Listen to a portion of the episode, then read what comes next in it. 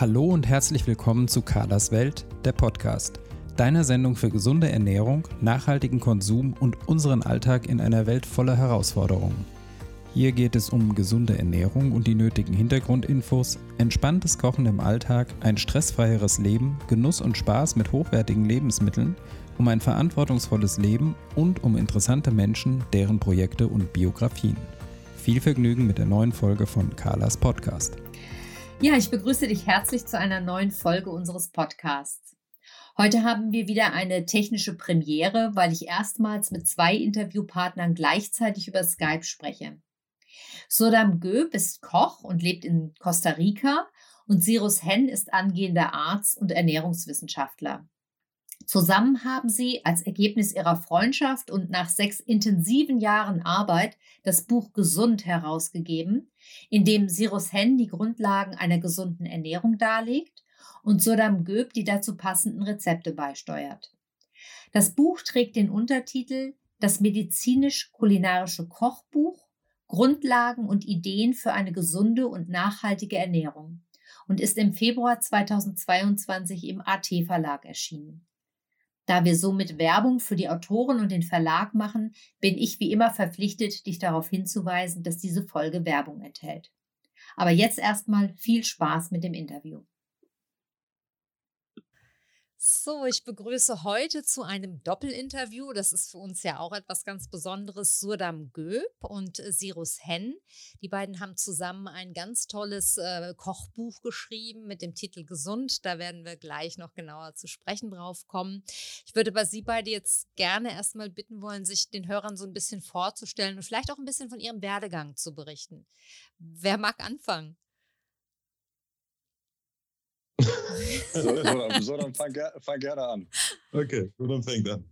Äh, also mein Name ist Sodam Göb. Ich bin äh, geboren in München und 45 Jahre alt mittlerweile. Äh, bin nach Costa Rica ausgewandert jetzt vor kurzem und habe mit Sirus dieses wunderbare Buch in den letzten sechs Jahren vorbereitet und in den letzten eineinhalb bis zwei Jahren geschrieben und gemacht. Da steckt sehr viel Herzblut für mich drin, weil mein Vater Arzt war und meine Mutter Köchin.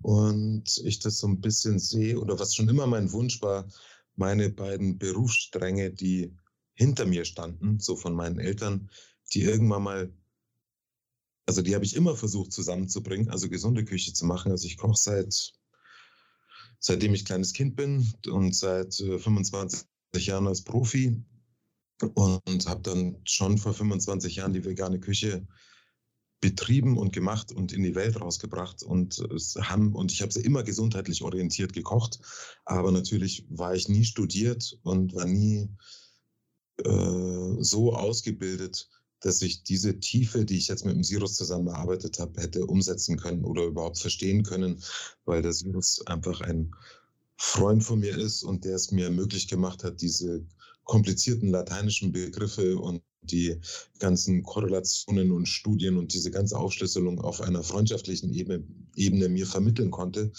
dass ich dieses ganze komplizierte Zeug in einfache Sprache für mich umsetzen konnte. Und diese einfache Sprache habe ich auch mit Sirus zusammen versucht, irgendwie für die Menschen zur Verfügung zu stellen in einem Thema, wo es einfach sehr viel Kontroversen und sehr viel Halbwissen und sehr viel Ideen und sehr viel Halbwissen und so weiter irgendwie gibt. Also da, da steckt ganz viel für mich drin. Und sonst bin ich genau seit gut 25 Jahren äh, Profikoch in München, habe äh, zehn Jahre lang jetzt äh, Sodams Kitchen betrieben, bevor wir jetzt nach Costa Rica ausgewandert sind, habe das Zerwirk äh, gemacht, das größte und erste vegane Restaurant wahrscheinlich Europas, auf alle Fälle Deutschlands. Das war 2002, nee 2005. Äh, ich habe es Tollwut gemacht mit einem eigenen Stand. Also ich bin seit als Selbstständiger und als Angestellter äh, Chefkoch irgendwie seit gut 25 Jahren unterwegs und das ist mein fünftes Buch sehr spannende Vita. Da könnte man jetzt gleich drauf eingehen, wie es sie nach Costa Rica verschlagen hat. Aber ich glaube, das müssen wir dann in einem anderen Podcast nochmal ja. machen. Und ich würde gerne den Herrn Hennen auch nochmal hören äh, zu seiner Vita. Na klar, sehr gerne. Ja, das ist auf jeden Fall richtig. Sodams Lebensgeschichte und was Sodam alles schon im Leben gemacht hat, ist sehr spannend. Da kann man, äh, kann man viele Podcasts mitfüllen. Und die werden alle sehr spannend. Ja. Ähm, Also ich komme aus dem, aus dem Rheinland, aus der Nähe von Bonn, aus einem kleinen Dorf. Und ähm, meine Eltern sind beide Apotheker. Und ich glaube, damit habe ich so ein bisschen diese Gesundheitsschiene mit in die Wiege gelegt bekommen. Ähm, beide sehr verschiedene Menschen, also auch mit sehr verschiedenen Ansichten der Medizin und der Gesundheit und wie man mit Pharmazie umgeht zum Beispiel. Also ich habe da auch sehr verschiedene Einblicke bekommen, eher so in die Richtung, wir sollten vielleicht lieber weniger Medikamente nehmen von der einen Person und von der anderen Person gibt Medikamente raus, wie man sie irgendwie rausgeben kann. Ähm, ja, das fand ich schon immer sehr spannend. Naja, aber zu meinem, zu meinem professionellen medizinischen Werdegang, also ich habe ja, ich habe irgendwie die normale, die normale Schullaufbahn gemacht und dann naja, hatte ich mich schon recht früh für Ernährung interessiert, weil ich sehr viel Tennis gespielt habe früher. Ich habe sehr früh angefangen mit drei Jahren und habe dann irgendwann auch, als ich ähm, Jugendlicher war, so ja leistungsmäßig Tennis gespielt. Und ich habe irgendwann mal, da erinnere ich mich dran, in einer Fitnesszeitschrift gelesen, dass man seine körperliche Leistungsfähigkeit um 80 Prozent steigern könnte. Ich erinnere mich noch ganz genau an diese Zahl, mhm. wenn man seine Ernährung verbessert. Und dann ging äh, gemeinsam mein Bruder, der ist acht Jahre älter und hatte sich auch für dieses Thema interessiert, ging irgendwie so diese Reise los ähm, oder die Suche danach los, wie ich mich dann besonders gut ernähren kann. Erstmal, um mich sehr gut zu fühlen und um sehr leistungsfähig zu sein. Ich habe auch früh ähm, dann gemerkt, dass das funktioniert. Wenn ich mich anders ernähre, fühle ich mich anders und bin teilweise körperlich erstmal war es so, dass ich gemerkt habe, dass ich körperlich leistungsfähiger bin. Und dann, als ich dann Abitur gemacht habe, stand so die Frage an, was ich denn jetzt studiere. Ähm, und ich hatte mich immer für Philosophie interessiert, aber dachte mir, Philosophie ist eine brotlose Kunst. Und ähm, habe mich aber auch äh, für Ernährungswissenschaft interessiert. Und habe ich in Australien ein Praktikum gemacht ähm, in einer Firma, die Bionahrungsmittel herstellt. Habe aber gemerkt, dass mir das ein bisschen zu einseitig ist, mich nur mit Ernährung zu beschäftigen. Äh, und als ich dann nach Deutschland wiederkam, habe ich mich dazu entschlossen, Medizin zu studieren, habe erst eine Ausbildung im Rettungsdienst gemacht, zum Rettungssanitäter und dann zum Rettungsassistenten. Und habe mich sehr in die Schulmedizin zunächst mal verliebt. Ich fand die Neurochirurgie super, also die Operation an Wirbelsäule und Gehirn. Mhm. Das fand ich sehr spannend. Ähm, ähm, Finde ich immer noch sehr spannend, aber für mich hat sich irgendwann eher dieses Feld von Ernährung und Lebensstilmedizin aufgetan, was noch sehr jung ist, an den Kinderschuhen steckt, aber besonders Ernährung hat es mir zunächst mal angetan, weil ich gemerkt habe, ähm, auch dann in meiner Beschäftigung mit wissenschaftlichen Daten, dass die Wissenschaft sehr deutlich zeigt, dass die meisten chronischen Erkrankungen äh, und viele Todesfälle, auch die meisten Todesfälle auf der Welt, ernährungsassoziiert sind und einige davon auch ernährungsbedingt sind, zumindest teilweise oder zu einem großen Teil. Ähm, und das ist erstmal eine sehr ein sehr spannendes Faktum. Ähm, und dann ist die Frage, wie kann man das verändern? Und deswegen habe ich das, ich habe das große Glück gehabt, mit einigen anderen Menschen zusammen 2018 äh, eine Organisation zu gründen, die nennt sich Physicians Association for Nutrition, also medizinische oder ärztliche Organisation für Ernährung. Sind aber auch alle anderen Leute willkommen, die nicht ärztlich sind. Also wir, wir sind explizit darauf ausgerichtet, dass auch Leute aus den Ernährungswissenschaften mitmachen zum Beispiel. Ähm, ja, und wir haben diese Organisation gegründet mit dem Wunsch, die Ernährung in die Medizin zu bringen, ähm, weil das aktuell noch nicht so ist, äh, um da eben an großen Stellschrauben drehen zu können, um das Leid auf der Welt zu verringern und um vielen Menschen hoffentlich ein glücklicheres Leben äh, ermöglichen zu können und ein gesünderes Leben. Und auf diesem ganzen Weg habe ich das äh, wiederum ein extrem großes Glück gehabt, und zwar Sodam kennenzulernen. Ähm, und das, äh, ja, aus, aus dieser ersten zaghaften Begegnung, die wir hatten äh, in Berlin einmal 2015, hat sich eine sehr enge Freundschaft entwickelt und ich bin sehr dankbar, äh, sehr, sehr dankbar, dass wir uns kennengelernt haben und jetzt eben auch dieses unter anderem mit unseren ganzen Sachen, die wir schon zusammen gemacht haben, unter anderem dieses Buch rausbringen konnten, worüber wir heute reden werden. Äh, das ist so, ja, mein Werdegang und ein paar meiner Ideen und, und ja, wirklich die, die große Dankbarkeit ähm, Sodam gegenüber und, und wie auch immer das die Welt funktioniert, ähm, bin ich auch diesem, dieser, diesem Konzept sehr dankbar, dass es uns zusammengebracht hat. Ja, genau. Sie haben es eben schon angesprochen. Anlass für unser Interview ist ja das Buch Gesund, das Sie gemeinsam im AT-Verlag herausgebracht haben. Und hier geht es im Wesentlichen um die Hintergründe für eine gesunde Ernährung, wofür Sie, Herr Hände, Experte sind und die entsprechenden Rezepte, die Sie, Herr Göb, beigesteuert haben. Der Professor Dr. Leitzmann, Biochemiker und Ernährungswissenschaftler, schreibt im Vorwort, ich zitiere das jetzt mal so ein bisschen gekürzt, ungesunde Ernährung ist weltweit für die meisten Todesfälle durch Zivilisationskrankheiten verantwortlich. Dazu zählen Übergewicht, Diabetes Typ 2, Bluthochdruck, Herz-Kreislauf-Erkrankungen und Krebs. Und Sie, Herr Henn, haben das ja eben auch schon mal angesprochen. Auf diesen Aspekt würde ich deshalb gerne zuerst eingehen, auch wenn es natürlich noch weitere wichtige Gründe für eine Ernährungsumstellung gibt, auf die wir auch noch zu sprechen kommen werden. Wenn es aber tatsächlich so ist, dass die Ernährung einen so großen Einfluss auf unsere Gesundheit hat, Warum spielt dann die Ernährung in der Medizin immer noch eine so untergeordnete Rolle? Sie haben ja gesagt, es ist jetzt erst wirklich im Kommen und auch meiner Erfahrung nach kennen sich nur ganz wenige Ärzte überhaupt mit dem Thema Ernährung aus oder können eher Tipp, Tipps zur Ernährung geben. Wenn sie das tun, sind die meist recht trivial. Ich frage jetzt nochmal andersrum, Herr Henn, müssen die Ernährungswissenschaften nicht Teil jedes Medizinstudiums sein? Ja, das ist also um konkret auf die Frage zu antworten, ich denke, es müssten nicht unbedingt Ernährungswissenschaften in dem Sinne sein, aber es müssten, ähm, es müssten das, die es müsste eine Sensibilität dafür hergestellt werden, erstmal, dass Ernährung überhaupt sehr wichtig ist. Ich glaube, das ist der erste Schritt. Und diese Sensibilisierung findet gerade statt. Und der zweite Schritt, der stattfinden müsste, aus meiner Sicht fürs im Medizinstudium, äh, erstmal in diesen ersten ähm, fünf Jahren oder sechs Jahren, in denen man studiert, ist praktisches Ernährungswissen zu vermitteln. Also ich glaube, es ist schon auch wichtig, teilweise Hintergründe zu vermitteln. Aber aus meiner Sicht ist es sehr wichtig, und das ist auch eine Aufgabe, die Sodam und ich uns also gestellt haben mit dem Buch, ähm, die grundlegenden Dinge, die in einer gesunden Ernährung wichtig sind, die müssten auch im Medizinstudium vermittelt werden. Aus meiner Sicht müssten die repetitiv vermittelt werden.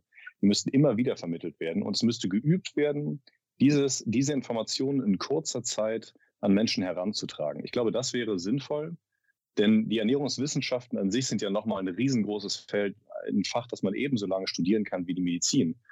Ähm, deswegen glaube ich, dass sozusagen ja, Sensibilisierung und praktisches Ernährungswissen äh, und die Vermittlung dessen, mhm. das wäre wichtig. Total wichtig fürs Medizinstudium, da bin ich, äh, genau, da ganz fest von überzeugt. Dann frage ich doch gleich mal an dieser Stelle, was wären denn diese wichtigsten Basisinformationen in Sachen Ernährung? Was sind also die grundsätzlich oder die wichtigsten Grundlagen für eine gesunde Ernährung? Also ich habe mir irgendwann mal, als ich mich damit beschäftigt habe, sind mir drei Wörter gekommen. Und zwar, eine gesunde Ernährung sollte möglichst unverarbeitet sein, sie sollte möglichst bunt sein, sie sollte möglichst pflanzlich sein.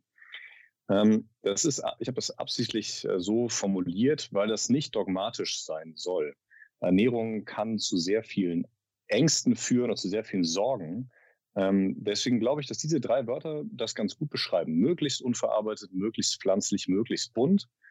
Ähm, da stecken alle wichtigen Dinge drin. Und wenn man diese Sachen verstanden hat und verinnerlicht hat, braucht man ehrlicherweise auch gar keinen Einkaufszettel mehr. Ja, denn wenn man sich dann Nahrungsmittel anguckt oder sich auch sein ganzes Ernährungsmuster, auch darauf können wir nochmal eingehen, was das eigentlich heißt, wenn man sich das dann anschaut, dann stellt man fest, wenn man ehrlich zu sich selbst ist, ob man da auf einem ganz guten Weg ist oder nicht.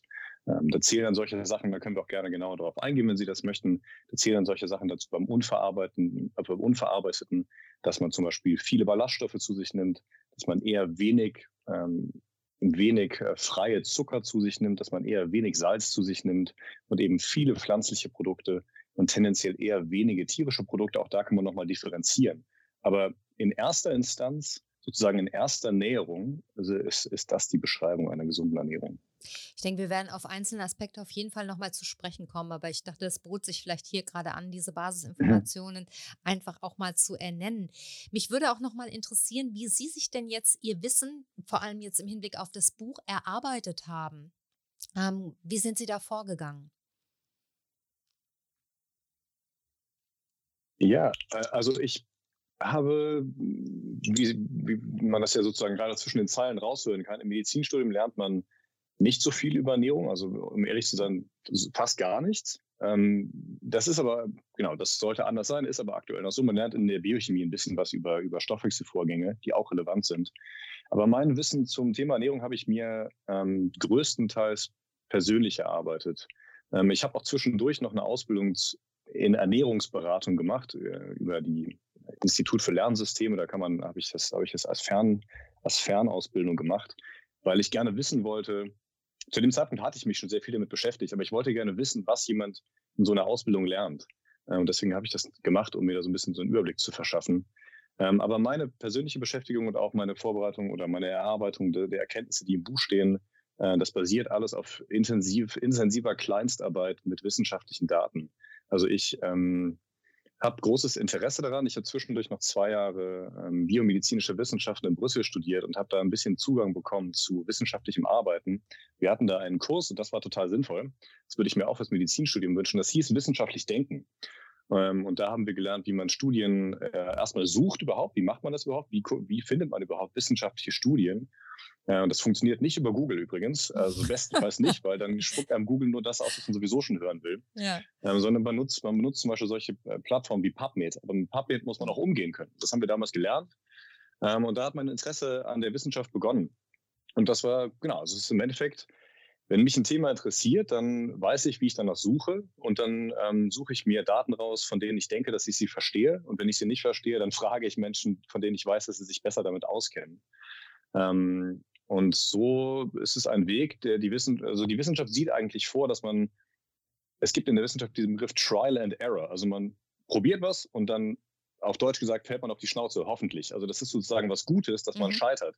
Und ich habe über Jahre versucht, das zu beherzigen ähm, und, und äh, immer wieder zu scheitern, um dann ein bisschen besser damit zu werden. Und ich glaube, mittlerweile habe ich einen Punkt erreicht, an dem ich mit, mit ähm, bei dem ich weiß, was ich kann und ich weiß, was ich nicht kann. Und ich weiß, ich habe mich in der Lage dazu gefühlt, so viel über Wissenschaft zu wissen, so viel über Medizin zu wissen, dass ich diese Daten suchen kann, dass ich die Daten analysieren kann und dass ich die Daten so zusammenfassen kann, dass sie hoffentlich einigermaßen verständlich sind. Aber ja, also das ist, das ist meine Beschäftigung äh, mit, mit den Hintergrundinformationen. Herr Göb, keine Sorge, wir sprechen auch noch mit Ihnen. Es klingt jetzt so, als wäre ich im äh, Dialog äh, mit Herrn Henn, aber wir kommen gleich auch auf, das, auf die Rezepte, keine Sorge. Äh, mich würde aber nochmal interessieren, Herr Henn, ob denn das Ihrer Meinung nach, ich habe das ja vorhin schon mal angedeutet, ist das die Zukunft der Medizin? Wird man Ernährung und auch andere sogenannte Lifestyle-Faktoren stärker im Blick haben? Ja, also ich persönlich hoffe das. Das ist auch der Weg, den ich gerne in der Medizin persönlich gehen möchte. Ähm, das ist ein Weg, den wir auch mit PAN, also mit der Organisation, von der ich vorhin gesprochen habe, Physicians Association for Nutrition, damit mit dieser Organisation gehen wir auch diesen Weg. Ob das tatsächlich die Zukunft der Medizin wird, ist ein bisschen fragwürdig. Also was ich denke, was auf jeden Fall die Zukunft der Medizin werden wird, ist eine Digitalisierung der Medizin, auch wenn es in Deutschland sehr schleppend läuft. In anderen Ländern läuft das, läuft das deutlich schneller. Wir hinken da sehr hinterher. Mhm. Aber wir sind dazu in der Lage, unfassbar große Datenmengen zu generieren durch die Digitalisierung. Ähm, und das könnte uns eigentlich zum Vorteil gereichen. Also es wird in der nächsten Zeit, es gibt ja auch in Deutschland mittlerweile digitale Gesundheitsanwendungen. Und da gibt es natürlich, äh, entsteht daraus auch die Möglichkeit, Lebenszielfaktoren ähm, zu objektivieren und in, in, Zahlen auszudrücken. Also ich, viele Leute haben ja Smart Devices, also eine Smartwatch zum Beispiel oder Smart Rings oder sowas, ne? also solche Ringe, die mhm. Daten aufzeichnen können und so weiter. Und das kann sicherlich, ich denke, das kann ein Weg sein. Die, die Medizin ist gerade, was en vogue ist sozusagen in der Medizin, ist eine individualisierte Medizin zu schaffen.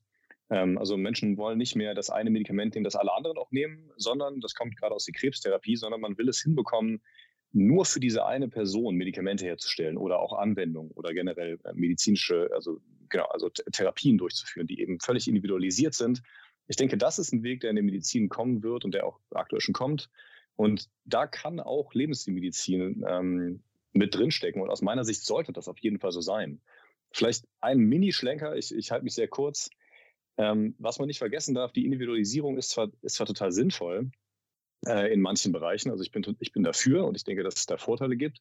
Man sollte aber nicht vergessen, dass die Dinge, die wir in dem Buch beschreiben, ganz, ganz, ganz viele Erkrankungen vorbeugen könnte. Und das sind keine individualisierten Sachen, das sind ganz einfache Grundsätze, mit denen wir schon mal einen Großteil der Erkrankungen, also mit einigen Lebenszielfaktoren und Ernährung spielt ja eben eine sehr große Rolle, einen Großteil der Erkrankungen verhindern könnten. Mhm. Und dann ist die Frage, für, für welche Erkrankungen brauchen wir dann die individualisierte Medizin? Also ich wäre dagegen, jetzt einfach alle Erkrankungen, die wir haben, von denen wir viele verhindern könnten, alle individualisiert zu behandeln. Das wäre aus meiner Sicht ähm, ja, man würde, wie sagt man, man schießt mit Kanonenkugeln auf Spatzen so ungefähr. Mhm. Also man könnte erstmal ganz, ganz viel vorbeugen und dann den Rest individualisiert behandeln. Mhm. Ähm, ja, aber ich denke, ja, das ist so ein bisschen meine, meine Vorstellung. Ja, ja, ist sehr interessant. Jetzt ist Ihr Anspruch im Buch ja ähm, erstmal ein, na, ein anderer, ist jetzt vielleicht auch falsch gesagt, aber nochmal ein bisschen komplexer. Sie wollen ja nicht nur Medizin und gesunde Ernährung zusammenbringen, sondern, wenn ich Sie richtig verstanden habe, Medizin und Kulinarik, also Genuss. Und äh, Sie haben im Buch auch geschrieben, dass Ihre Freundschaft diesen Prozess in Gang gebracht hat. Und Sie haben das ja auch so ein bisschen angedeutet am Anfang unseres Gesprächs. Könnten vielleicht Sie, Herr Göb, das nochmal etwas näher beschreiben, wie Sie beide zusammengekommen sind und auch wie Sie sich vielleicht so ein bisschen aneinander äh, gerieben und angenähert haben? Oh, jetzt haben Sie genau den richtigen für dieses Thema erwischt.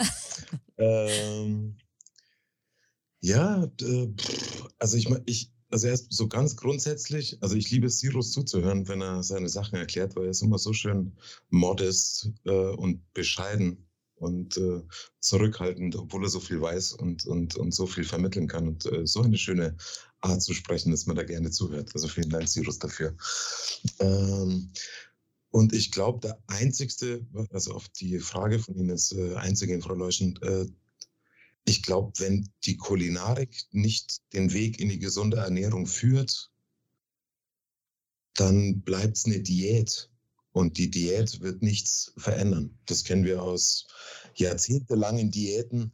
Und wir sind einfach, also ich, ich bin Koch und bin so ein bisschen grober in der Sprache und, und auch vielleicht ein bisschen drastischer mit meinen Ausdrücken. Aber wenn drei Viertel der Menschheit an schlechten oder mit und an und wie auch immer aber wir uns einfach totfressen mit dem, wie wir essen und das 75 Prozent von unseren letzten 20, 30 Jahren, die wir dann leben, irgendwie einfach so beeinflussen und unsere Körper so kaputt sind davon, dann äh, ist es einfach High Time, also wirklich rote Alarmglocken, dass wir da was zusammenbringen müssen. Und nachdem die Leute einfach nur essen, auf was sie Bock haben und was sie lecker finden. Und es muss schmatzen und es muss sabbern und Burger und Pommes und Ketchup und, und auf was die ganzen Gelüste da stehen, auf Fett und, und egal woher, Hauptsache ist fettig und salzig und Umami und was da alles für Begriffe sind. Also wenn die Kulinarik praktisch nicht in die gesunde Küche mit reinkommt, sondern es weiter auf so einem makrobiotischen Sojasoßen, Vollkorn, Zeug irgendwie beruht, ohne dass diese, diese Lust angesprochen wird im, im Körper-Geist-System, dann wird es einfach eine Diät bleiben und dann wird es nicht funktionieren. Also dann wird es, dann ist es ein hübsches Buch, was man sich ins Regal stellt und äh, nach Weihnachten oder also nach Neujahr, wenn dann das, das, holt man dann kurz raus, kocht eine Woche daraus und dann denkt man sich so, ja, hat mal wieder nicht geklappt mit dem Abnehmen.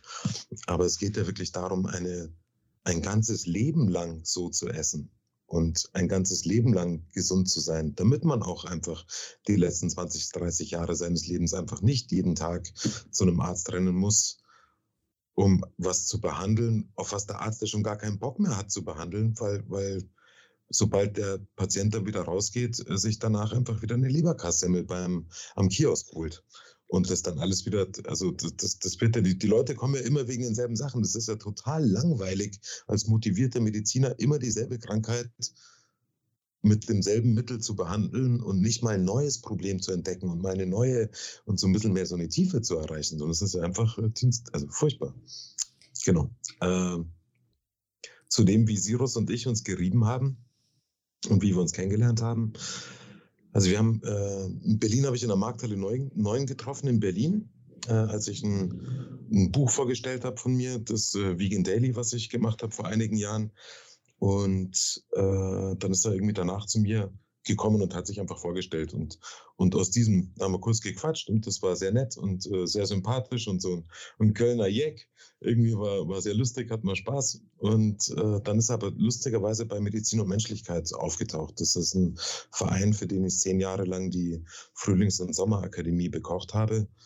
Und wir da praktisch schon, das war vor, also es ging vor 15 Jahren los circa, und da haben wir schon vegan gekocht. Das war damals für die Mediziner ganz ganz schwierig noch und gar kein Werbethema, dass man jetzt da vegane Küche hat, sondern es hieß äh, vegetarisch. Und dann hatte ich dann äh, Kuhmilch dabei, damit man sagen kann, dass es wirklich vegetarisch ist äh, für die Leute, die Kaffee trinken. Zumindest die ersten zwei, drei Akademien. Auf der Akademie, wo dann der Sirus mit dabei war, gab es dann schon vegane Küche und der ist dann praktisch über meine Website zu Medizin und Menschlichkeit gekommen. Und da ist dann noch mein ganz neues Themenfeld, glaube ich, auch für Sirus aufgetaucht und für mich, weil, also bei Medizin und Menschlichkeit ging es darum, als Arzt gesund zu sein und menschlich zu sein und mit, mhm. mit den ganzen Schwierigkeiten, die das Arztsein mit sich bringt, da einen Weg zu finden im Dialog, in Kommunikation, im Spüren, im Wahrnehmen und in, in diesen Bereichen einfach einen Zugang zu sich selber zu finden, dass man einfach mit dem schwierigen Klinikalltag und mit den schwierigen Entscheidungen und mit den schwierigen Patientensituationen umgehen zu können. Also ich weiß nicht, ob Sie sich vorstellen können, wie das ist als Arzt, wenn man jetzt Onkologe ist und den Leuten dann sagen muss, irgendwie, ja, tut mir leid, äh, es ist 9.15 Uhr, in einer Viertelstunde gehe ich Pause und Sie haben noch drei Monate zu leben. Wir sehen uns dann unten in der Onkologie zur Bestrahlung wieder, äh, wie man damit auf Dauer umgeht. Ja, ich ähm. denke, das muss ja nicht nur in solchen Extremen sein. Also ich meine, den, den Umgang von Medizinern mit Menschen, ich glaube, das ist für, für viele Patienten ein Thema. Und ähm, das kann auch ein ganz normal, eine ganz banale Begegnung sein, ne, die oft von Schwierigkeiten, von menschlichen Schwierigkeiten geprägt ist. Ja, genau. Also ich, ich mal gern schwarz-weiß, um Sachen mit, mit weniger Worten ausdrücken zu können. Aber ja, genau. Und äh, bei dieser Akademie haben dann auf alle Fälle Sirus und ich die nächsten Jahre zusammen gekocht. Äh, zusammen auch. Also der Sirus ist dann erst Teilnehmer gewesen und ist dann mit ins Team gerutscht und ist dann vom Team immer mehr in die Küche gekommen und hat mir beim Kochen geholfen. Also da waren immer circa 50 Mann, die dreimal am Tag bestialischen Hunger hatten, weil die auch viele intensive emotionale Themen durch hatten und dann haben wir immer geguckt, irgendwie so, wann gibt es jetzt den Schokokuchen und wann gibt es jetzt die Miso-Suppe und wann gibt es jetzt, äh, also auch einfach immer auf die, also auch so ein bisschen wie aus Kochperspektive so ein bisschen medikamentös irgendwie auf die Leute eingehen oder zumindest äh, nicht jetzt bei 36 Grad die Lasagne zu servieren, sondern halt dann einfach auch zu gucken, was die, was die jetzt gerade brauchen. Und Sirus hat da sehr oft angemerkt, was er jetzt alles weiß und dass das jetzt schon toll wäre, wenn ich da mehr Blaubeeren reinmachen würde oder dass das jetzt noch besser wäre, wenn ich kein Sonnenblumenöl benutzen würde und dass das, ob man jetzt eine Focaccia nicht auch mit Vollkorn machen kann. Und das haben wir wirklich über Jahre hinweg betrieben und äh, Sirus ist dann auch ein paar Mal wegen aus meiner Sicht blasphemischen Aussagen aus der Küche geflogen und äh, also da, da, da, war ordentlich was los. Aber so durch die immer, das immer wieder zusammenkommen und miteinander reden und ein Verständnis für den anderen entwickeln und genau diesen Dialog zwischen Arzt und Koch, wo der eine weiß, was gesund ist und der andere aber weiß, was schmeckt, dann einfach einen Weg zu finden, dass beide alles kriegen, was sie brauchen und beide Abstriche machen auf Ebenen, wo sie sich denken, so, also das habe ich ja eh irgendwie falsch verstanden. Also ich, ich erinnere mich jetzt noch bei, bei Sirus, dass dann, dass wir jetzt zum Beispiel Cashewnüsse nehmen sollten, weil das besser ist als ein Öl, äh, weil da ja mehr Ballaststoffe drin sind. Und dann war so Sirus, nee, in Cashewnüssen sind keine Ballaststoffe drin. Das kann gar nicht sein, das ist pures Fett. Und dann haben wir, die, haben wir da recherchiert und geguckt und dann waren es tatsächlich irgendwie drei Prozent oder weniger noch, die Ballaststoffe da waren. Aber wir waren ja auf der Suche nach diesen 30 Gramm am Tag. Also da hätten wir so viel Cashewnüsse essen müssen, dass es dann wieder eine andere Regel, so eine Handvoll Nüsse am Tag, dann irgendwie komplett gerissen hätte. Und, und so oder dann irgendwie die Entdeckung, dass man eine Focaccia mit 10,30, äh, 10,50 Mehl machen kann, was immer noch 70 Prozent vom Getreideursprung drin hat und auch noch Ballaststoffe zur Verfügung hat und das dann noch ein bisschen gemischt mit Vollkornmehl, dann doch zu einer Focaccia führt, die man, ich als Halbitaliener auch Focaccia nenne mhm. und nennen kann und die den Leuten auch gerne serviere und die jetzt auch nicht ein braunes Vollkornbrot ist, was äh, pesant und schwer ist, sondern einfach doch ein luftiges Brot rauskommt, was man wunderbar als Beilage zu einem Pastagericht oder irgendwie so dazu essen kann mit wenig Salz und äh, da auch einfach ein Genuss kommt. Und von Zeros Seite gibt es sicher ganz andere Themen, die, wo, wo ich ihn genervt habe oder wo er dann irgendwie Eingänge zu mir gefunden hat. Aber das sind so ein paar Beispiele, wie, wie wir uns gerieben haben. Und bei uns war ganz oft in dieser ganzen Sache, haben wir in diesem Austausch war immer erst unsere Freundschaft, wie es uns geht.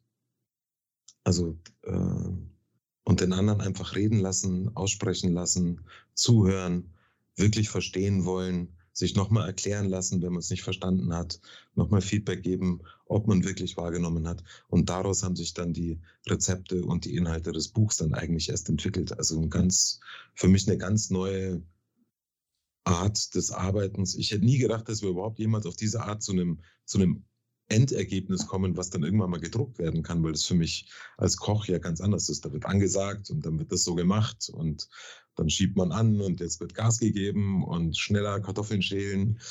Und, aber äh, ganz unglaublich, wie auf diese Art so was Wunder, Wunderbares entstehen könnte, was, was berührt und einfach diese Schönheit in sich trägt, äh, von zwischenmenschlich, von den Bildern, von dem Inhalt, von wie allumfassend das dann auch die ganze Wissen, ne? Das möchte ich gerade noch mal einfließen lassen. Ja, es ist ja auch ungeheuer viel Wissen, was da einfließt.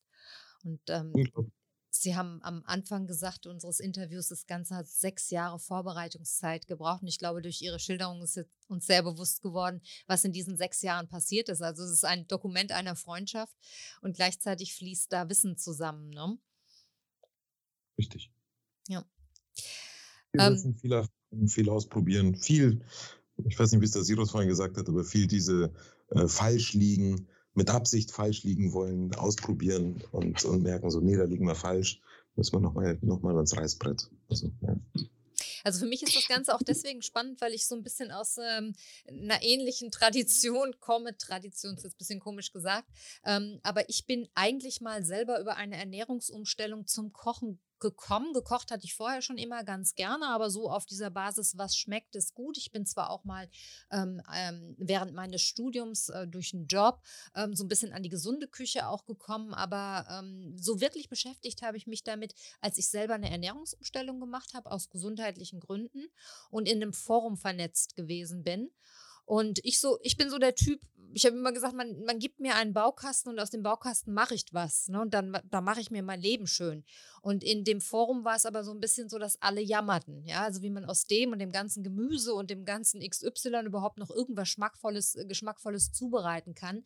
Das waren so für mich die Anfänge von äh, Carla Kocht, weil ich nämlich angefangen habe, einfach meine Rezepte zu dokumentieren. Hatte sie erst immer in diesem Forum zur Verfügung gestellt. Und dann äh, sagte mein Mann eben irgendwann, Mensch, ich programmiere dir eine Webseite, mache einen Blog draus. Ähm, um zu sagen, man kann auch wirklich, man kann gesund leben und das Leben trotzdem genießen. Also, dass mir jetzt irgendeiner sagt, ich soll XY nicht mehr essen, das heißt ja nicht, dass ich irgendwie äh, nur noch äh, mit einer Karotte durch, durchs Leben gehen muss, ja, und unglücklich bin. Und deshalb finde ich einfach diesen Ansatz spannend, weil das natürlich bei Ihnen jetzt ganz andere Dimensionen hat, ja, und ähm, sehr auf sehr, sehr fundiertem ähm, Wissen beruht. Ich würde aber jetzt ganz gerne noch mal eine Aussage aufgreifen wollen, damit wir vielleicht dieses Thema, weil es so oft äh, jetzt schon gefallen ist, noch mal auch ähm, ganz klar benennen. Herr Henn hat vorhin schon gesagt, eine äh, gesunde Ernährung ist möglichst unverarbeitet, möglichst bunt, möglichst pflanzlich. Und äh, der Begriff vegan ist bei Ihnen, Herr Göb, jetzt auch mehrfach gefallen. Ich meine Fragen, ist eine gesunde Ernährung auf jeden Fall vegan? Ähm, das ist eine sehr gute Frage. Nein, also eine gesunde, eine gesunde Ernährung ist, ist nicht in jedem Fall vegan. Also ähm, auch das ist ein Anliegen, das wir mit dem Buch haben. Auch das ist, das ist eine Sache, die sich durch unsere, unseren intensiven Austausch ähm, immer mehr herauskristallisiert hat. Ähm, eine vegane Ernährung kann sehr gesund sein und die Art und Weise, wie Sodam kocht, hat schon, also auch seine Koch, die er davor rausgebracht hat, die Art und Weise, wie so dann wahrscheinlich schon immer kocht, ist generell eine sehr gesunde Ernährung. Das ist eine Ernährung, die mit sehr viel unverarbeiteten Nahrungsmitteln einhergeht. Ähm, und die in seinem Fall in Sodams, in Sodams Küche komplett pflanzlich ist, also vegan ist, aber eine sehr gesunde vegane Küche ist. Mittlerweile gibt es die Möglichkeit, auch sehr ungesund vegan zu essen. Also es gibt die Möglichkeit, ähm, zum Beispiel in Berlin kann man morgens aufstehen. Ich habe eine Zeit lang in Berlin gelebt ähm, und man kann dort morgens aufstehen und sich ein veganes Croissant kaufen und dann kann man mittags ähm, kann man vielleicht ähm, einen, einen veganen, äh, eine vegane Pizza essen und zum Nachtisch einen veganen Donut und dann kann man abends einen veganen Döner essen und zum Nachtisch ein veganes Eis mit veganer Sahne. Und das ist alles ähm, rein pflanzlich und das hat alles bestimmte Vorteile. Also ich meine, man kann, ich denke, das würde jetzt ein zu großes Fass aufmachen, aber aus, aus ethischer Sicht hat das natürlich gewisse äh, Vorteile, weil man einfach kein äh, Tierleid ähm, in, in, Kauf nimmt und kein Tierleid weiter befördert. Ähm, das hat aber auch, es hat auch ökologische Vorteile, so zu essen, weil diese Produkte ähm, obwohl sie stark verarbeitet sind, immer noch deutlich, einen deutlich geringeren CO2-Abdruck haben als tierische Nahrungsmittel. Aber es hat halt keinen besonderen gesundheitlichen Vorteil. Da sind zwar vielleicht ein paar weniger, vielleicht, also es ist nicht mal, nicht mal sicher, dass da weniger gesättigte Fettsäuren drin sind, aber es könnte sein, dass da weniger gesättigte Fettsäuren drin sind. Ähm, aber das war es schon fast. Also es hat jetzt, hat jetzt keine ja, also man könnte jetzt sehr speziell werden, dass weniger Arachidonsäure wahrscheinlich drin, so eine bestimmte Fettsäure, die zu Entzündungen führt. Aber das hat jetzt keinen besonders großen gesundheitlichen Vorteil, wahrscheinlich gesundheitliche Nachteile, diese Nahrungsmittel zu essen, die ich dir gerade beschrieben habe. Das heißt, vegane Ernährung kann mittlerweile auch sehr ungesund sein. Ähm, und das wird sich, ja, das, das ist einfach, auf der einen Seite schön, dass es diese Produkte gibt, weil Menschen, die sich eben aus ethischen Gründen dazu entscheiden, vegan zu essen, mittlerweile viele Möglichkeiten haben. Äh, aus medizinischer Sicht ist das nicht vorteilhaft. Ähm, deswegen gibt es diesen Begriff in der Wissenschaft, vielleicht um das zu einem, zu einem Schluss zu bringen, diesen, diesen Gedankengang. Es gibt in der Wissenschaft den Begriff pflanzenbasiert, ähm, auf Englisch plant-based, und es gibt verschiedene pflanzenbasierte Ernährungsmuster und die beschreibe ich unter anderem in dem Buch die beschreiben wir in dem Buch. Ähm, dazu zählen solche Ernährungsmuster wie die mediterrane Ernährung, die Dash Diet, aber auch flexitarische Ernährung kann man dazu zählen. Es gibt eine Ernährung, die ist auch in der Wissenschaft beschrieben, die die Nordic Diet oder Healthy Nordic Diet. Ähm, das ist eine Ernährungsweise so ähnlich wie die mediterrane Ernährung, eine regionale Ernährungsweise. Es ist das eine regionale, gesunde Ernährungsweise in den skandinavischen Ländern und Nordeuropa. Ähm, also es gibt pflanzenbasierte Ernährungsmuster, aber die und die gesundheitsförderlich sind, zu denen wir auch Daten haben, aber die fallen alle unter diese Kategorien, die ich vorhin beschrieben habe, möglichst pflanzlich, möglichst unverarbeitet und möglichst bunt. Mhm. Also könnte man sagen, dass es um eine ähm, überwiegend pflanzliche Ernährung geht, die gesund ist, also eine gesunde, überwiegend pflanzliche Ernährung, dass man dann aber vielleicht auch sagen kann, die muss nicht dogmatisch sein und es kann Ausnahmen geben, wo wir dann wieder bei dem Punkt wären, den Herr Göb vorhin so schön angesprochen hat, ansonsten wird es eine Diät. Ne? Also auch da ich weiß nicht, ob Sie mir da zustimmen, aber da würde ich sagen, wenn jemand überwiegend pflanzlich ist und gesund pflanzlich ist und der dann mal irgendwo auf dem Fußballspiel eine Currywurst isst, das wird wahrscheinlich äh, sich gesundheitlich nicht so dramatisch auswirken. Ähm, wie sehen Sie das? Also wir ja. reden jetzt nur vom gesundheitlichen Aspekt. Ne? Ich werde auf das, äh, die Klimafrage und die ganzen ethischen äh, Dinge werden wir noch zu sprechen kommen, aber jetzt geht es nur rein um diese gesundheitliche Frage. Ja, nein, also rein aus gesundheitlicher Sicht äh, wird das überhaupt keinen Unterschied machen. Ich würde sogar ehrlicherweise ähm, sagen, ähm, also aus, ich bin auch sehr an, an Psychologie und Psychiatrie interessiert.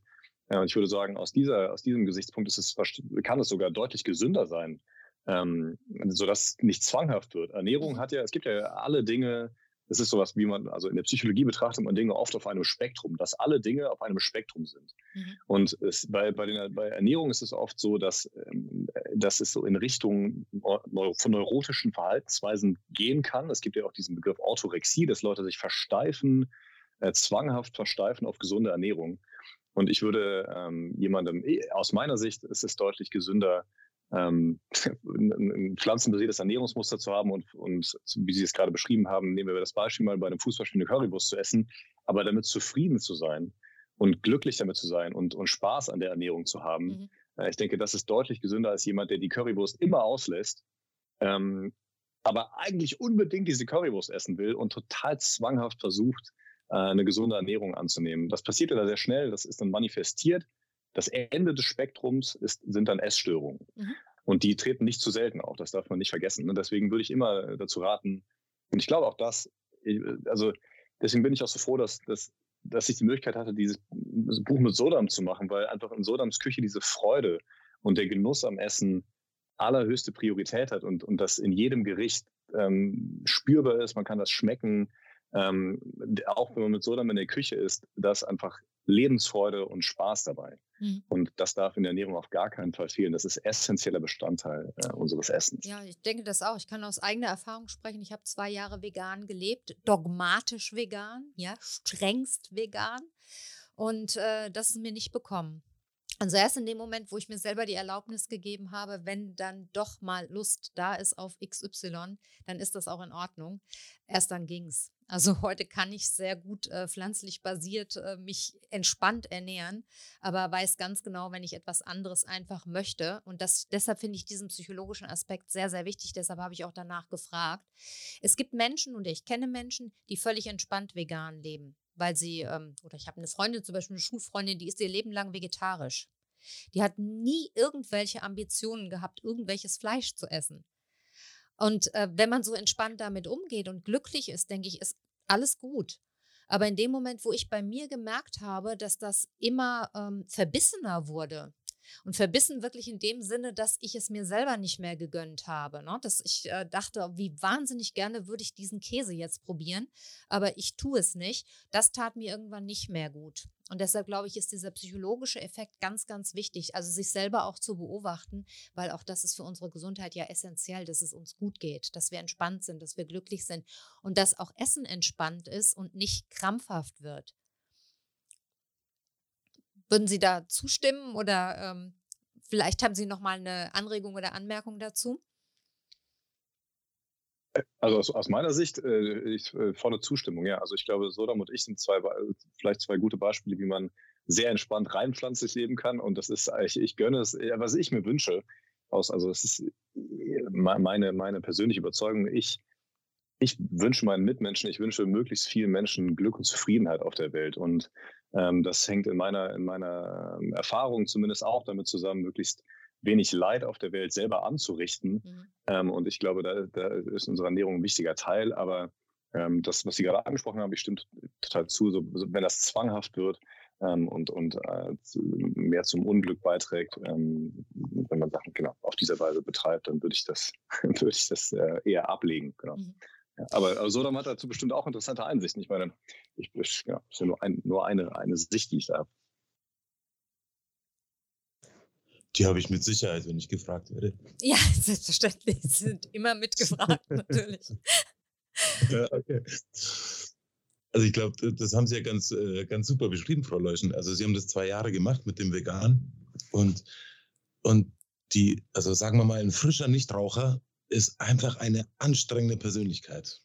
Also der, wenn der dann irgendwo Rauch riecht oder, oder äh, äh, jemand, der, Entschuldigung, das ist jetzt so Al Alkoholiker oder sowas, irgendwie die, wenn der dann irgendwie trocken ist und davon weg ist und so weiter, die sind ja furchtbar anstrengend. Alles wird irgendwie wahnsinnig analysiert und das stinkt so und das halte ich nicht aus. Und, und wenn man jetzt einfach Fleisch und, und also ich bin, ich bin Veganer von Kind auf, also von klein auf. Ich habe dann erlernen müssen, Fleisch und Käse und solche Sachen zu essen, aber als, also ich hätte das nie als Kind von alleine gegessen. Also mir wurde das verpackt, paniert, reinpüriert, versteckt und, und deassoziiert. Aber so, ich, ich hätte jetzt mit, mit dem, gibt ja dieses lustige Bild mit äh, Hasen und äh, Apfel, dann kuller ich den Hasen durch die Gegend, nee, dann kuller ich den Apfel durch die Gegend und beiße in den Hasen.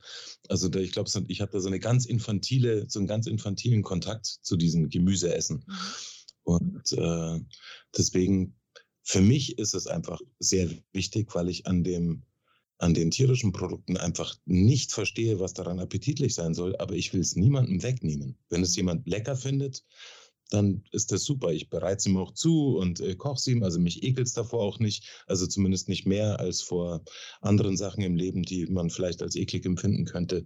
Aber es, mich gruselt es dann nicht. Mich gruselt es nicht, wenn jemand Fleisch isst oder wie das riecht, sondern für mich ist das halt äh, also als ich in Varanasi war, das erste Mal, war ich ganz erstaunt, dass das so, oh, das hat so nach Heimat gerochen, wie so ein, wie so ein, bayerischer Grillabend an der Isar in Minga, irgendwie in München draußen irgendwie. Weißt du, das hat so lecker gerochen nach gebratenem Hindel, bis ich draufgekommen bin, dass da keine Hindelgrillen, sondern Menschen verbrannt werden. Oh. Und, und solche Assozi es riecht halt, also verbranntes Fleisch riecht halt nach verbranntem Fleisch, egal von wem es kommt.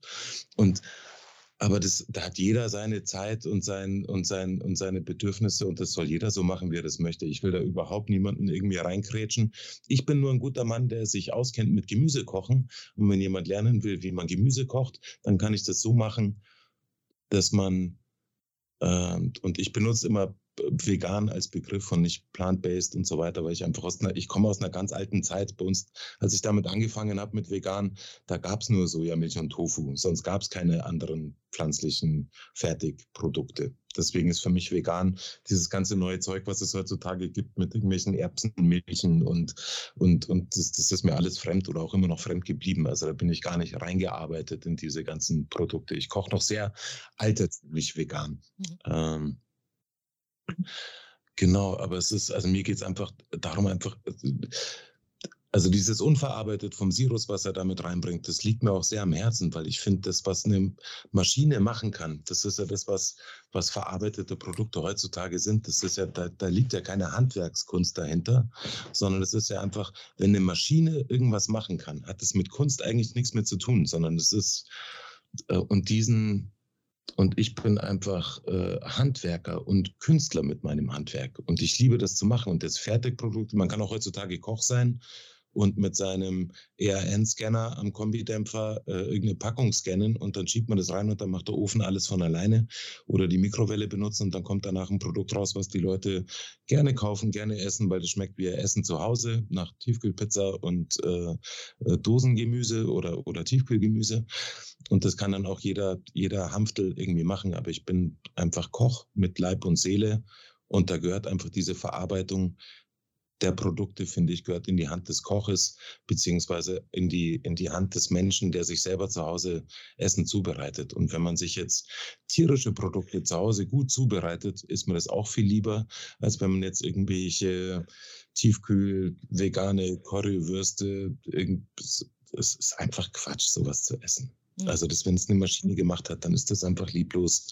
Und dann geht es einfach nur um die Masse und nicht um Befriedigung, Gesundheit, um, um Verständnis, um, um Gefühle, um Emotionen, die ausgelöst werden sollen und so weiter beim Essen und Gesundheit auch in den Körper bringen sollen. Also ich würde wahnsinnig gerne dieses Thema weiter diskutieren, weil ich glaube, da gibt es unheimlich viele interessante Aspekte. Aber ich, ähm, wir müssen in Anbetracht der Zeit, wir müssen und wir wollen auch nochmal wirklich detaillierter auf das Buch zu sprechen kommen. Bitte? Ich hatte Sie gewarnt, Sirus und ich haben sehr viel zu erzählen. Ähm, nein, das hat ja auch viele Aspekte, gerne, ist ja überhaupt keine Frage. Und ich glaube, diese, diese Frage nach vegan oder nicht vegan und äh, unseren kulturellen Traditionen und so weiter, also das könnte man ohne Ende ausdehnen. Ähm, ich würde jetzt gerne auf die Rezepte im Buch zu sprechen kommen, weil Sie mir eigentlich das Stichwort schon geliefert haben. Sie haben gesagt, Sie sind ähm, aus einer Zeit, wo man einfach noch nicht mit irgendwelchen, ne, Sie kochen basic vegan sozusagen. Und so ist es ja auch im Buch. Die, Buch ja. die Rezepte im Buch sind jetzt nicht extrem exotisch oder wahnsinnig spektakulär. Ich denke, wer schon mal irgendwie vegan gekocht hat oder so ein bisschen die Kochbuchszene der letzten Jahre verfolgt hat, der wird ja auch im Buch immer wieder auf Rezepte stoßen, die er in dieser oder ähnlicher Form vielleicht schon kennt. So, deshalb habe ich mir überlegt, dass es im Buch ja wahrscheinlich eher um die Zusammenstellung der Rezepte geht und nicht so sehr darum, jetzt ein besonders super raffiniertes, ausgeklügeltes veganes Kochbuch zu erstellen. Auch wenn hier viel Expertise einfließt. Ne? Ich will da nicht falsch verstanden werden. Mich würde aber interessieren, nach welchen Kriterien jetzt die Rezepte ausgewählt und zusammengestellt wurden. Oder vielleicht kann ich noch mal andersrum fragen. Wie muss ich mir die konkrete Arbeit am Kochbuchteil vorstellen? Haben Sie vorhandene, bekannte Rezepte nach gesundheitlich besonders attraktiven Rezepten durchforstet? Oder haben Sie umgekehrt bekannte Rezepte so abgewandelt, dass sie dem Gesundheitsanspruch genügen? Ich glaube, so, wahrscheinlich so ein bisschen 50-50. Also, äh, also, also erstmal die Grundvoraussetzung der Rezepte war also ich bin, ich bin Handwerker und, und ich bin Künstler sozusagen oder mache meinen Beruf schon sehr lange und habe sehr geschickte Hände und bin sehr schnell in der Küche. Ähm, also sehr schnell. Ähm, und ich weiß aber, die Leute, die Kochbücher haben und lesen und da arbeiten, die sind jetzt keine Profis und die machen das jetzt nicht seit 50 mhm. Jahren und äh, 10 Stunden am Tag, sondern die haben einfach nicht so geübte Hände, wahrscheinlich auch stumpfere Messer und eine klebrigere Pfanne und, und, und äh, weniger Geräte in der Küche. Deswegen war der Anspruch, dass auf, eigentlich war der Anspruch, dass man mit zwei Flammen, einem Topf, einer Pfanne, einem Messer und einem Kochlöffel das ganze Buch kochen kann. So, mhm. so und Das war, also das war der Anspruch, dem nicht immer gerecht geworden, den ich nicht immer gerecht geworden bin. Aber so, das war der Anspruch. Und gleichzeitig, weil PAN auch mit drin steht und das eine internationale Ärzteorganisation ist, also die wirklich sehr international aufgestellt ist, dass das Buch auch mit Zutaten äh, zubereitet wird, die jetzt nicht in diesem Suchen Sie mal auf Google in irgend in Usbekistan irgendwie nach diesem besonderen Pfeffer, den es sonst nirgendwo gibt, weil nur dann schmeckt das. Gericht mhm. ganz toll, sondern dass man wirklich mit so einfach wie möglich international verfügbaren Zutaten arbeitet und wirklich einfach auch die Leute dort abholt, wo sie stehen, mit dem, was sie kennen, mit dem, wo sie sich, wo einfach schon eine, ah, wow, Brokkoli habe ich schon mal gesehen irgendwo, irgend so, damit kann ich was anfangen.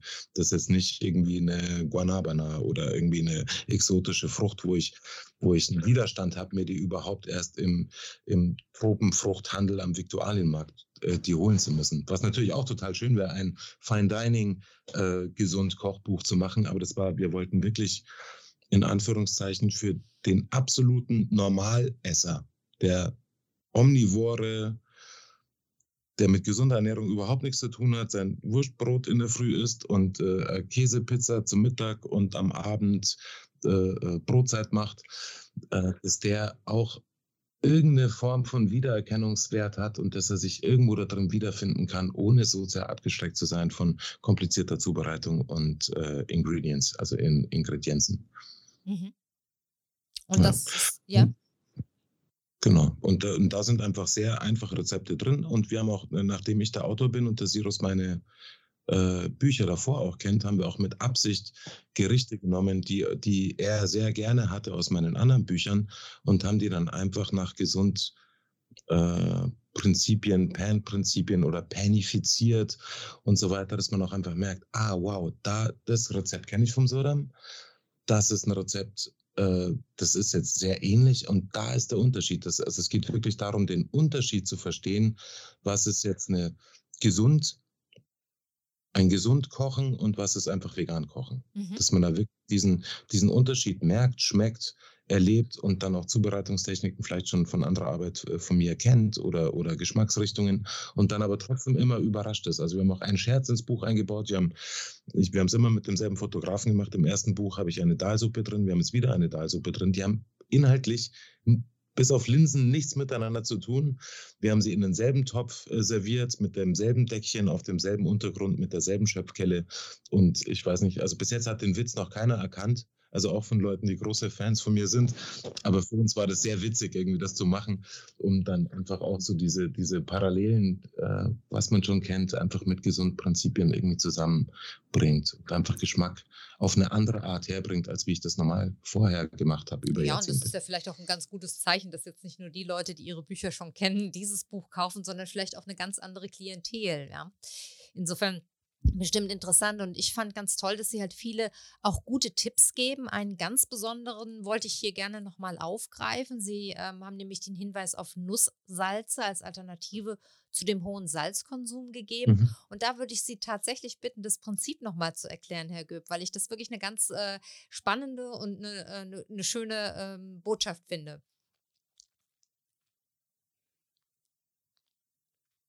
Jetzt sind Sie abgebrochen. Hören Sie mich noch? Ich höre Sie noch, hallo, hallo? ja, ja, hallo? Ah, okay, jetzt hören wir Sie wieder. Man hat, man hat Sie vorher kurz nicht mehr gehört. Ab welcher Stelle haben Sie mich denn nicht mehr gehört? Wahrscheinlich ist es gut, wenn Sie, die, glaub, wenn Sie die... Dann stelle ich die Frage mit den Nusssalzen einfach nochmal, okay? Genau, das kann man gut schneiden. Super. ja, genau. Ähm, ja, ganz toll finde ich auch den Hinweis auf die Nusssalze als Alternative zu dem hohen Salzkonsum. Vielleicht, Herr Göb, könnten Sie bitte nochmal das Prinzip erklären für unsere Hörer? Also erstmal die Zubereitung von so einem Nusssalz ist, dass man einfach, äh, sagen wir mal, 50 Gramm Nüsse nimmt, egal was, Saaten, Sesam, Hanfsaat, äh, Leinsaat, whatever, was, was, einem, was einem da gerade zur Hand ist. Dann habe ich da immer noch Hefeflocken mit reingemacht. Das ist äh, ein, ein Umami-Gewürz aus getrockneten und abgekochter Hefe sozusagen, die nicht mehr aktiv ist und einfach nur diesen hefigen Geschmack rüberbringt und einen sehr würzigen Flavor rüberbringt, ohne Salz drin zu haben und ein bisschen Salz. Also 50 Gramm Nüsse sind dann immer ein Gramm Salz ungefähr drin. Und das, die Idee dahinter ist, dass wir ja so gerne streuseln. Das habe ich bei Ölen auch, äh, äh gab es auch so einen guten Tipp, wie man weniger Öl essen kann. Aber wir nehmen so gerne was mit der Hand und streuseln so drüber. Mhm. Das machen wir gerne mit Käse, das machen wir gerne mit Salz. Ich kenne es von meiner Mutter, egal an welchem Isstisch die sich hinhockt. Das Erste, was die macht, wenn das Essen ankommt, bevor sie überhaupt probiert hat, wird schon mal drüber gestreuselt und normales Salz.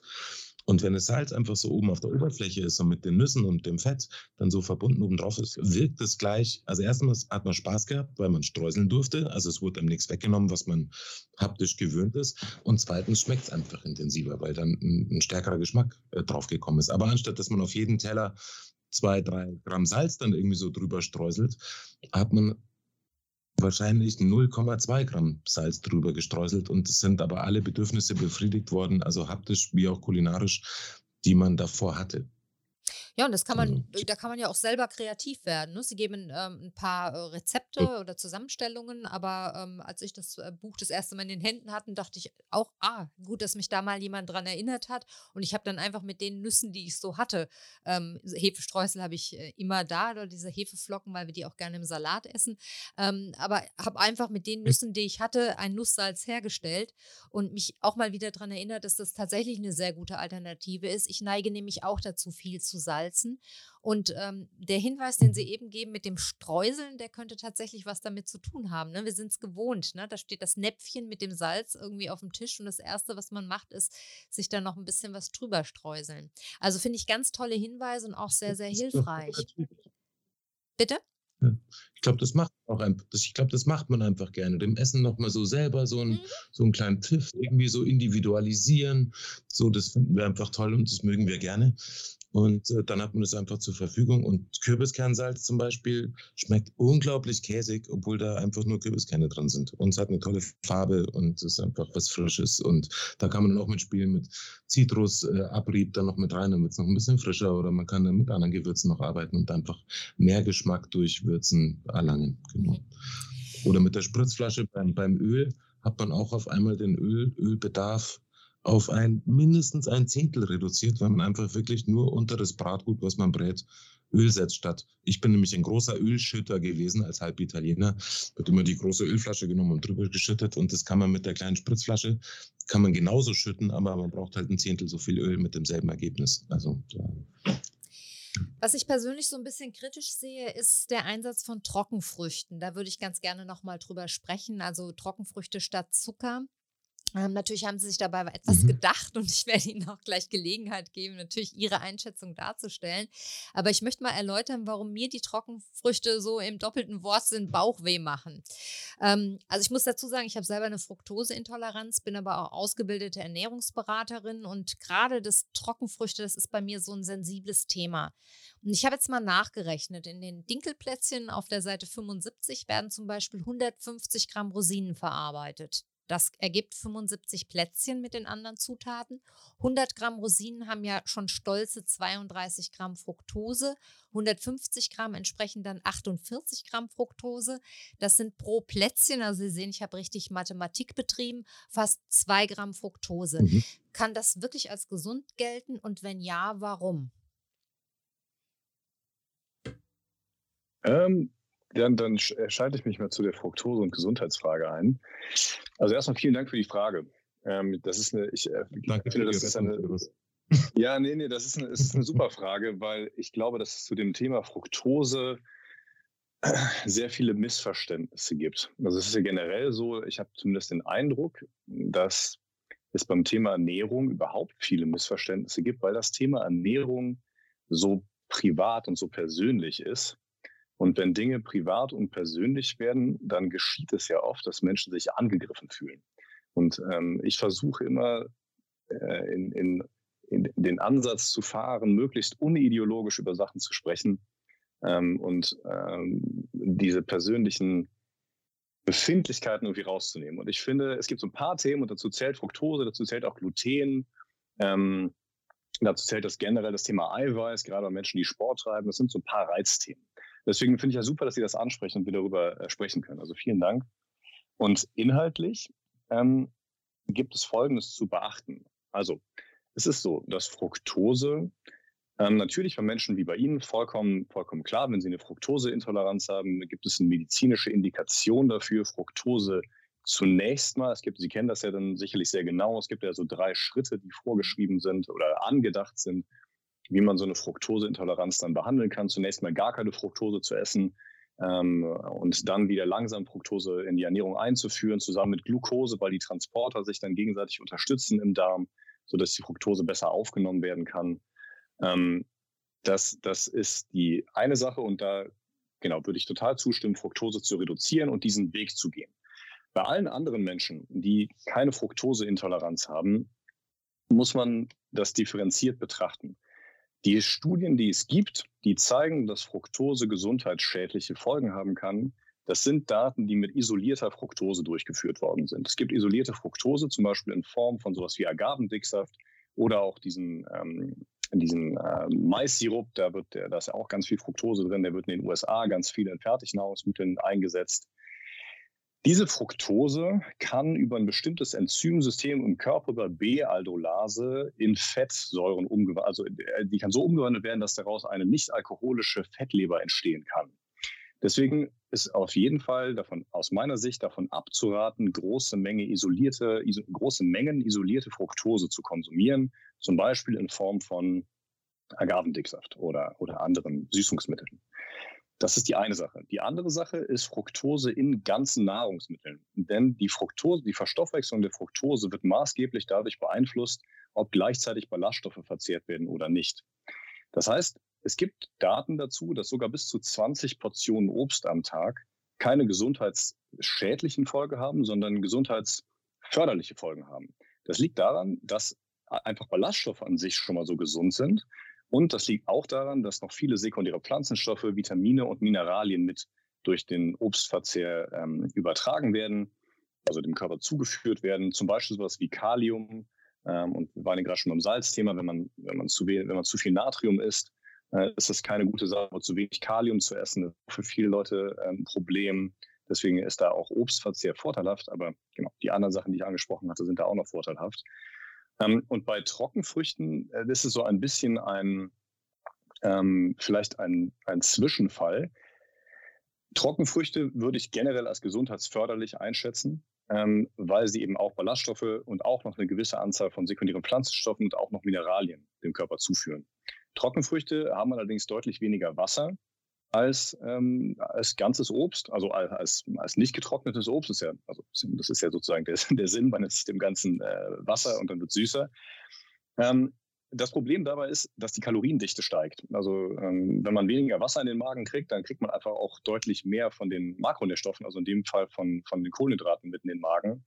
Und wenn man zu viel von diesen Trockenfrüchten isst, dann kann das dazu führen, dass man Gewicht zunimmt. Ähm, und Gewichtszunahme ist in jedem Fall nicht besonders gut, zumindest wenn Leute nicht untergewichtig sind, weil Fettgewebe an sich stoffwechselaktiv ist und entzündungsfördernde Stoffe ausstößt, sogenannte Adipokine. Ähm, das heißt, das ist meiner Meinung nach die Gefahr bei dem zu hohen Verzehr von Trockenfrüchten, dass Leute vielleicht einfach dick werden. Ähm, deswegen haben wir in dem Buch darauf geachtet, Sie haben das ja gerade netterweise vorgerechnet, ähm, wir haben darauf geachtet, Trockenfrüchte zu verwenden besser als Zucker. Ja, weil das, also da, da, können wir auch noch drüber reden, warum das so ist, aber das ist auf jeden Fall aus, aus meiner Sicht so.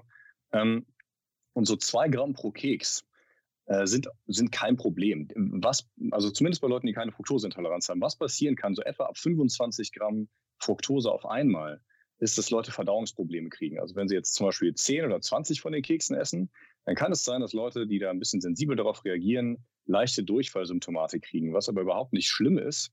Äh, und ich, ähm, genau, also ich deswegen jetzt nicht dazu raten würde, Zucker in die Kekse zu tun, äh, sondern weiterhin, also weiterhin dazu raten würde, die Trockenfrüchte zu verzehren. Also das ist sozusagen eine etwas, ähm, äh, etwas längere Ausführung zu dem Thema Trockenfrüchte und, und ähm, Fructose, weil Sie so speziell danach gefragt haben. Ja, genau. Und, sie äh, kommt genau, freue mich, freue mich auf Rückfragen, wenn ja. Sie sich damit auch schon so viel beschäftigt nein, haben. Sie kommt ja auch genau auf den. Bin sicher, dass Sie, dass Sie dazu Gedanken haben. Ja, nein, Sie kommen genau auf den Punkt, den ich, äh, den ich mir schon vorab gedacht hatte, dass man natürlich immer noch sagen kann, dass es äh, besser ist, Trockenfrüchte zu essen als ähm, Zucker. Und ähm, ich würde eben noch hinzufügen wollen, dass man eben nicht dem Trugschluss unterliegen sollte, dass wenn man jetzt ähm, alles mit Trockenfrüchten zubereitet, dass es dann wirklich gesünder wird. Also solange das äh, in Maßen bleibt. Ich denke, das ist immer die Botschaft, die dabei wichtig ist, so wie Sie es auch sagen, wenn man jetzt nicht alle 25 Kekse auf einmal isst, ja, mhm. dann äh, ist das auch alles im Rahmen. Aber ähm, also ich beobachte jedenfalls so in, in meiner äh, Community oder Szene, dass eben ganz, ganz viel mit Trockenfrüchten mittlerweile gekocht und gebacken wird. Und manchmal finde ich das schwindelerregend. Also was da ähm, was da aufgerufen wird. Ne? Denn wenn wir, wir beziehen uns ja jetzt, wir reden über Plätzchen, ja. Und äh, wenn man so überlegt, sind zwölf Plätzchen oder 15 Plätzchen ja auch nicht so wahnsinnig viel, wenn man überlegt, dass manche Leute dann zwei oder drei Stücke Kuchen auch essen können, ja. Ähm, deshalb glaube ich, es ist äh, wie immer auch eine, äh, muss die Botschaft sein, die Dosis macht das äh, Gift, ja. In dem Fall ist es ja kein Gift im eigentlichen Sinne und ganz sicher ist es richtig, dass es immer noch besser ist, als massenweise Zucker zu essen.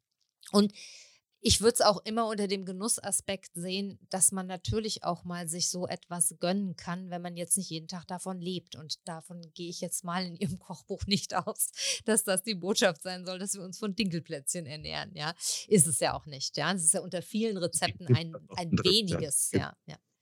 Entschuldigung, ich, ich weiß nicht, ob Genau, ich weiß nicht, ob es Ihnen aufgefallen ist, wir haben auch extra die ganzen Kuchen, die drin sind äh, und so weiter, da haben wir immer auf 16er Formen gemacht, nicht auf 24 oder 26, um, also nicht, weil wir davon ausgehen, dass alle Single-Haushalte sind, sondern dass man einen Kuchen hat und der einfach schon grundsätzlich halb so groß ist wie ein normaler Kuchen und man davon dann erstmal isst und sich den erstmal aufteilt.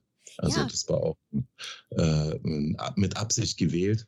Und ich denke, ein Dinkelplätzchen mit also ich weiß jetzt nicht mit Fructose und Gramm und so weiter, das ist jetzt nicht so meine, meine, äh, da habe ich immer den Sirus dafür praktisch, der mir das irgendwie umrechnet.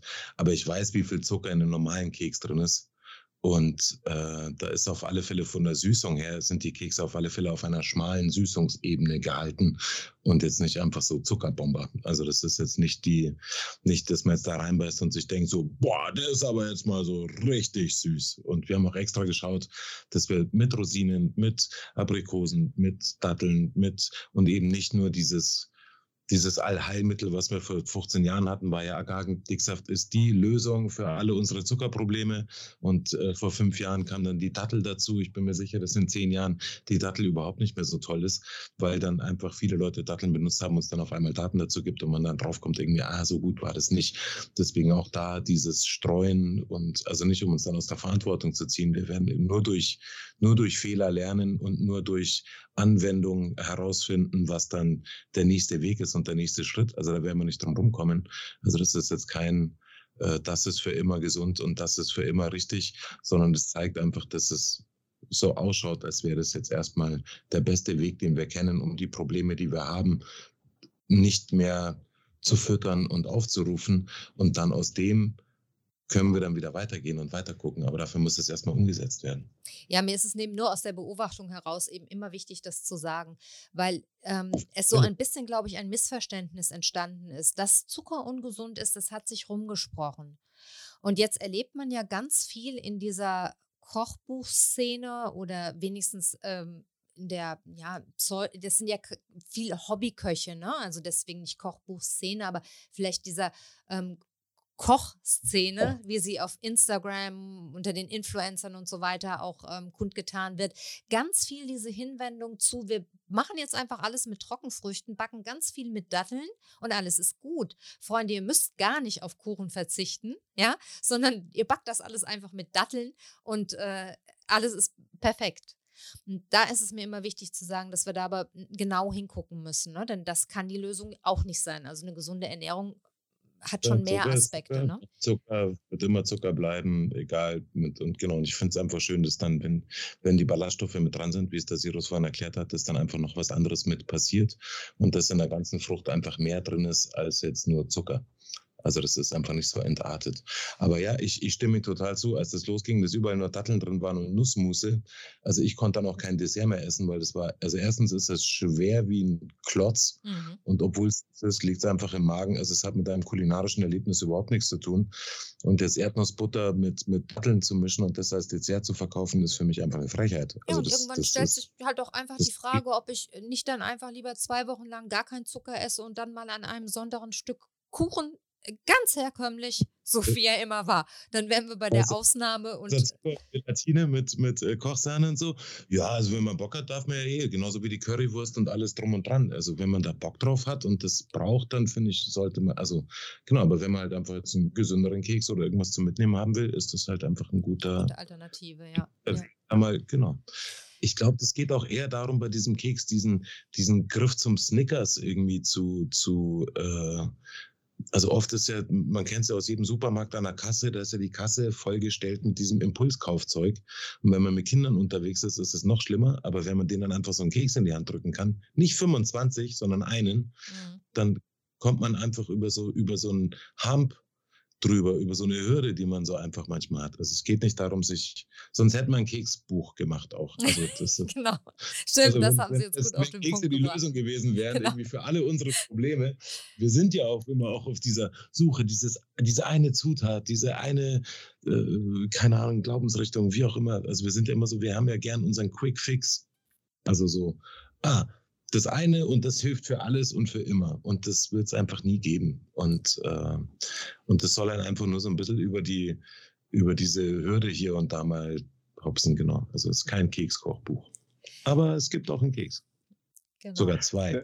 Das finde ich sehr, das finde ich sehr lustig, äh, sehr gut ausgedrückt. Ich muss übrigens zwischendurch sehr lachen. Ich habe mich stumm geschaltet, weil ich zwischendurch einfach das Gespräch so, so, so äh, schön und so lustig finde. Ich finde das wunderbar. Ich wollte wollte wollte das nur kurz sagen, dass ich dass ich nicht die ganze Zeit stumm bin und das alles irgendwie nur so hinnehme. Ich finde das total super. Ich, ich, ich freue mich total über das Gespräch.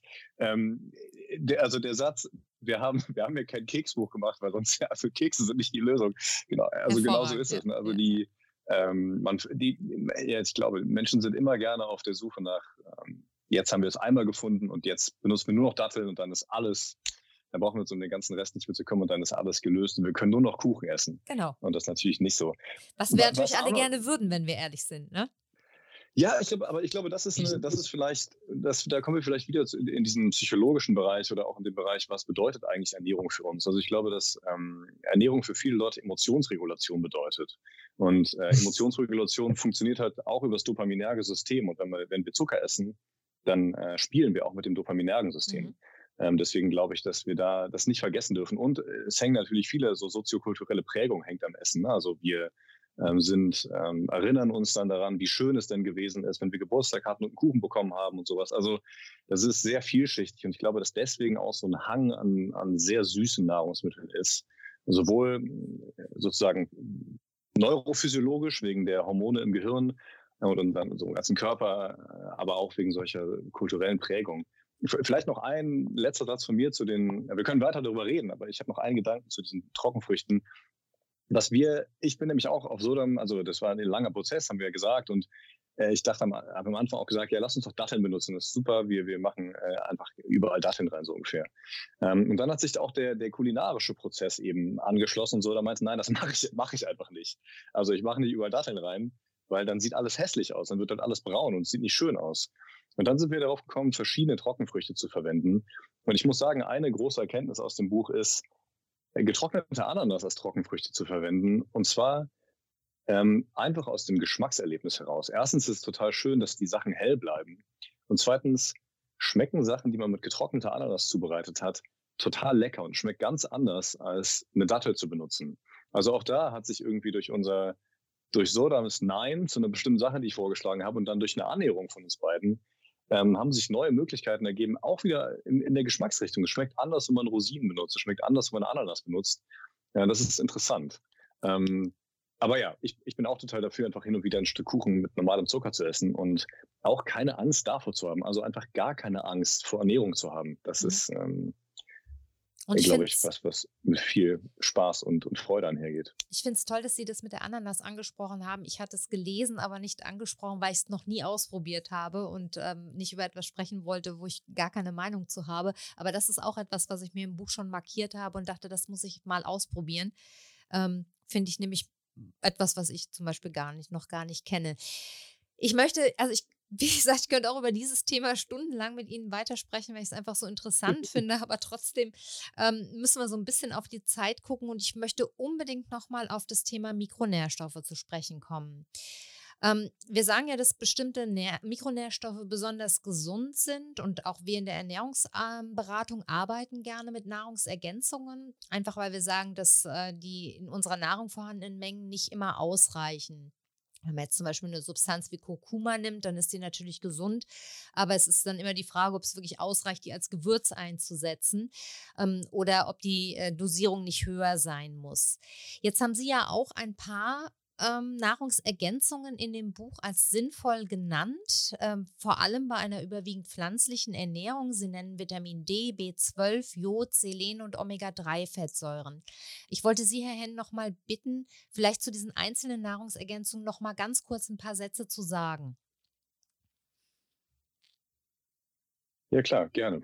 Ähm, vorab vielleicht nur die, die Information, oder mein, mein Hintergrund, äh, warum ich das, warum ich darüber was geschrieben habe und aber auch welche, ja, also ein paar von meinen Hintergrundgedanken. Ich glaube, Menschen, die sich mit Ernährung beschäftigen, fallen oft früh in solche Fallen, dass sie sich mit Kleinigkeiten sehr intensiv beschäftigen, bevor sie die grundlegenden Dinge verstanden haben. Also bevor sie wirklich verinnerlicht haben, was gesunde Ernährung bedeutet und bevor sie diese Sachen auch wirklich in die Tat umsetzen.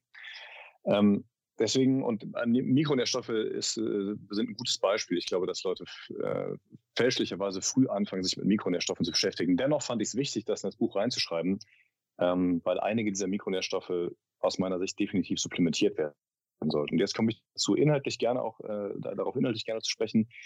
Also ähm, Vitamin D ist ein, wird zwar als Vitamin bezeichnet, aber hat eigentlich Hormonwirkung und das ist ein Stoff, der auf jeden Fall supplementiert werden sollte in bestimmten Breitengraden, also auch bei uns. Ja, und zwar ähm, äh, zwischen Oktober und März, weil einfach die Sonne, ähm, also die Atmosphäre filtert die ganzen, filtert zu viele UV-Strahlen raus, sodass in unserer Haut nicht genug Vitamin D gebildet werden kann. Und deswegen gilt für alle Menschen, unabhängig davon, wie sie sich ernähren, dass sie zu dieser Zeit eine gewisse Menge Vitamin D bestenfalls supplementieren sollten. Und zwar gibt es verschiedene, äh, verschiedene Ansichten. Die offizielle, äh, die offizielle Menge in Deutschland, die empfohlen wird, sind 800 internationale Einheiten. Es gibt aber auch Empfehlungen, die etwas höher sind. Das habe ich, habe ich etwas genauer beschrieben in diesem Vitamin D-Teil. Ähm, und Vitamin D ist einfach primär, es gibt viele, ganz, ganz viele Erkenntnisse zu Vitamin D und ganz viele Dinge, die noch nicht feststehen, aber solche Mikronährstoffe werden dann auch gerne gefeiert und dann wird so getan, als sei jetzt der eine Mikronährstoff plötzlich die Lösung für alles. Ähm, deswegen bin ich da sehr vorsichtig und äh, die wirklich verlässlichen Daten, was wir auch physiologisch nachvollziehen können, ist, dass Vitamin D wirklich wichtig ist für die Knochengesundheit. Und alleine das sollte schon ausreichen. Also Vitamin D ist wirklich wichtig für die Knochengesundheit, gerade mm, also wenn man sich zum Beispiel anguckt, was Osteoporose auslöst. Ähm, wahrscheinlich ist es, also die neuesten Daten zeigen, dass es gar nicht so sehr am Kalzium hängt, ähm, dass wahrscheinlich auch die Empfehlungen in Deutschland für Kalzium zu hoch sind. Ähm, und dass wir, dass es viel mehr ums Vitamin D geht und um körperliche Belastung. Das wollte ich nur kurz sagen. Also Vitamin D ist, das mit der Knochengesundheit wird oft so wie so eine, wie so eine Lappalie abgetan. Ja gut, Knochengesundheit, aber eigentlich interessieren uns ja ganz andere Sachen. Naja, wenn jemand mit, mit 60 oder 70 Osteoporose bekommt, dann interessiert es die Person schon sehr, dass die Knochengesundheit gelitten hat. Deswegen auf jeden Fall sehr empfehlenswert und deswegen habe ich das mit aufgenommen als sinnvolle Nahrungsergänzung.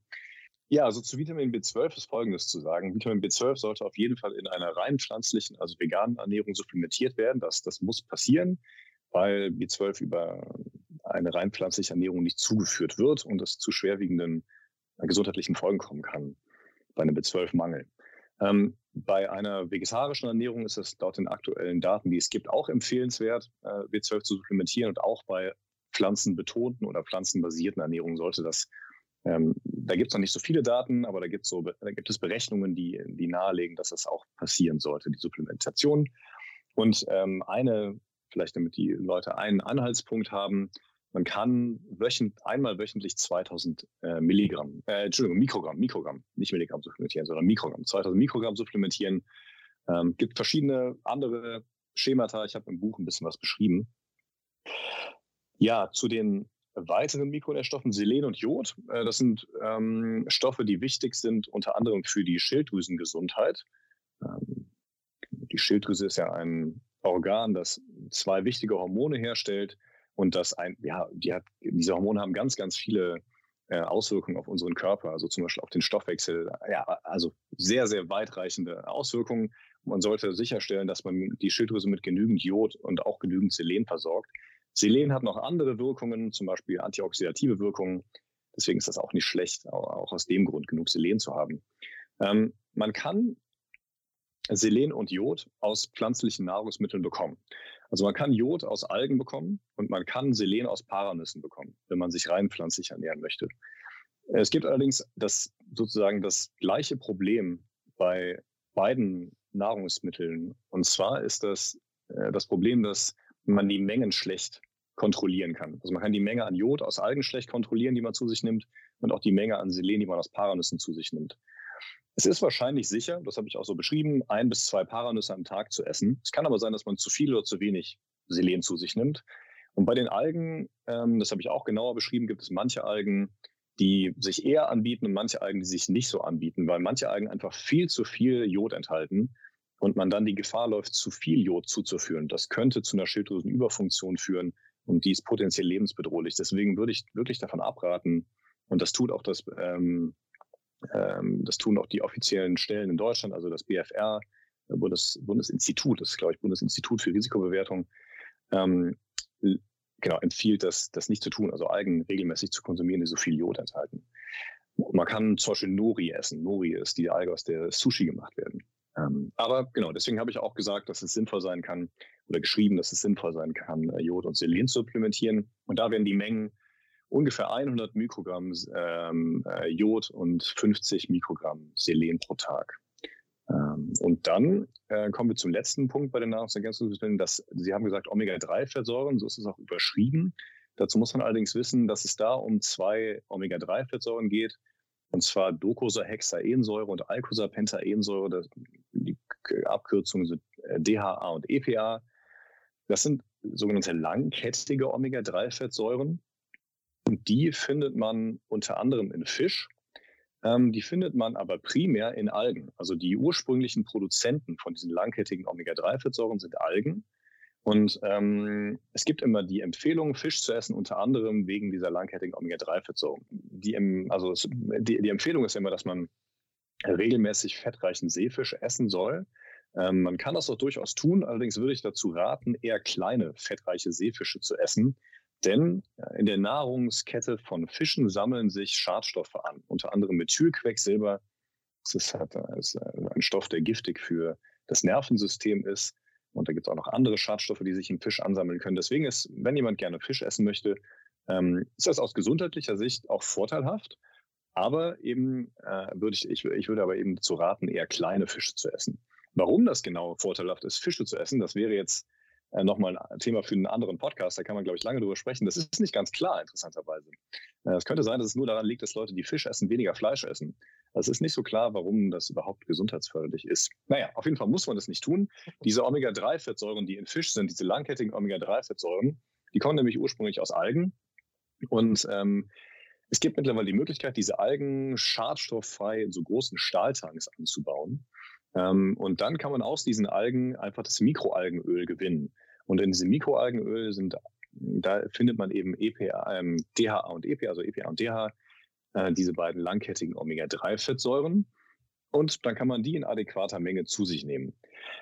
Eine Sache sei dazu noch gesagt, das habe ich ins Buch nicht aufgenommen, weil ich glaube, ich, das, ich hatte das schon geschrieben, dann habe ich es auch wieder rausgenommen, weil es den Rahmen, glaube ich, gesprengt hätte. Es ist gar nicht ganz klar, ob diese Supplementierung von DHA und EPA überhaupt gesundheitliche Vorteile hat. Es ist zwar plausibel, biochemisch gesehen, aber die Daten, die es dazu gibt, sind recht mau. Ähm, es gibt eine so eine veresterte Form von, also chemisch veränderte Form von diesen, von einer dieser Fettsäuren, die in der Studie vorteilhafte äh, Vorteile gebracht hat, was Herzgesundheit angeht. Ähm, aber es ist nicht ganz klar, ob diese Supplementierung wirklich langfristig zu Gesundheitsvorteilen führt. Ich habe das nun mal der Vollständigkeit halber aufgenommen, weil die Deutsche Gesellschaft für Ernährung nämlich empfiehlt, dass man eine gewisse Menge von äh, diesen Fettsäuren zu sich nimmt. Das heißt, wer das machen möchte, kann das supplementieren. Wer das nicht machen möchte, diesen, diesen Menschen sei empfohlen, dann wenigstens regelmäßig ähm, genug ähm, kurzkettigere Omega-3-Fettsäuren zu verzehren, und zwar in Form von Leinöl, Leinsamen, Hanfsamen, wenn man mag, auch Chiasamen. Der Körper kann nämlich aus der sogenannten Alpha-Linolensäure, dieses EPA und DHA selber herstellen. Das ist begrenzt in gewisser Weise. Frauen können das besser als Männer äh, anscheinend. Ähm, aber das würde schon mal dazu führen, dass man im Körper selber mehr DHA und EPA herstellt. Ja. Mhm. Das so die Hintergründe zu den Nahrungsergänzungsmitteln, die ich da äh, als sinnvoll bezeichnet habe. Genau. Ich habe hier nur als Hinweis für unsere Hörer ja auch schon eine große ähm, Podcast-Folge zum Thema Omega-3-Fettsäuren gemacht. Da kann man das dann auch nochmal nachhören, auch warum eben aus Leinöl nur begrenzte Mengen der Körper selber herstellen kann von dem DHA. Also das ist da vielleicht nochmal, wenn da jemand intensiver in das Thema einsteigen möchte. Aber Herr Güb, Sie wollten, glaube ich, noch was hinzufügen. Ja, ich bin immer ein ganz großer Fan davon, wenn der Körper selber arbeiten muss. Also wenn er irgendwas selber herstellen kann, wenn er irgendwas selber tun kann, dann ist es immer besser, er macht selber, als dass man die Verantwortung jemand anders in die Hand gibt, äh, wie jetzt zum Beispiel einem Eigentropfen oder, oder äh, weiß Gott was für Supplemente, sondern es geht dann, ich finde, Muskel, Muskel, ein, Muskel muss ja trainiert werden, beziehungsweise benutzt werden, damit er funktioniert.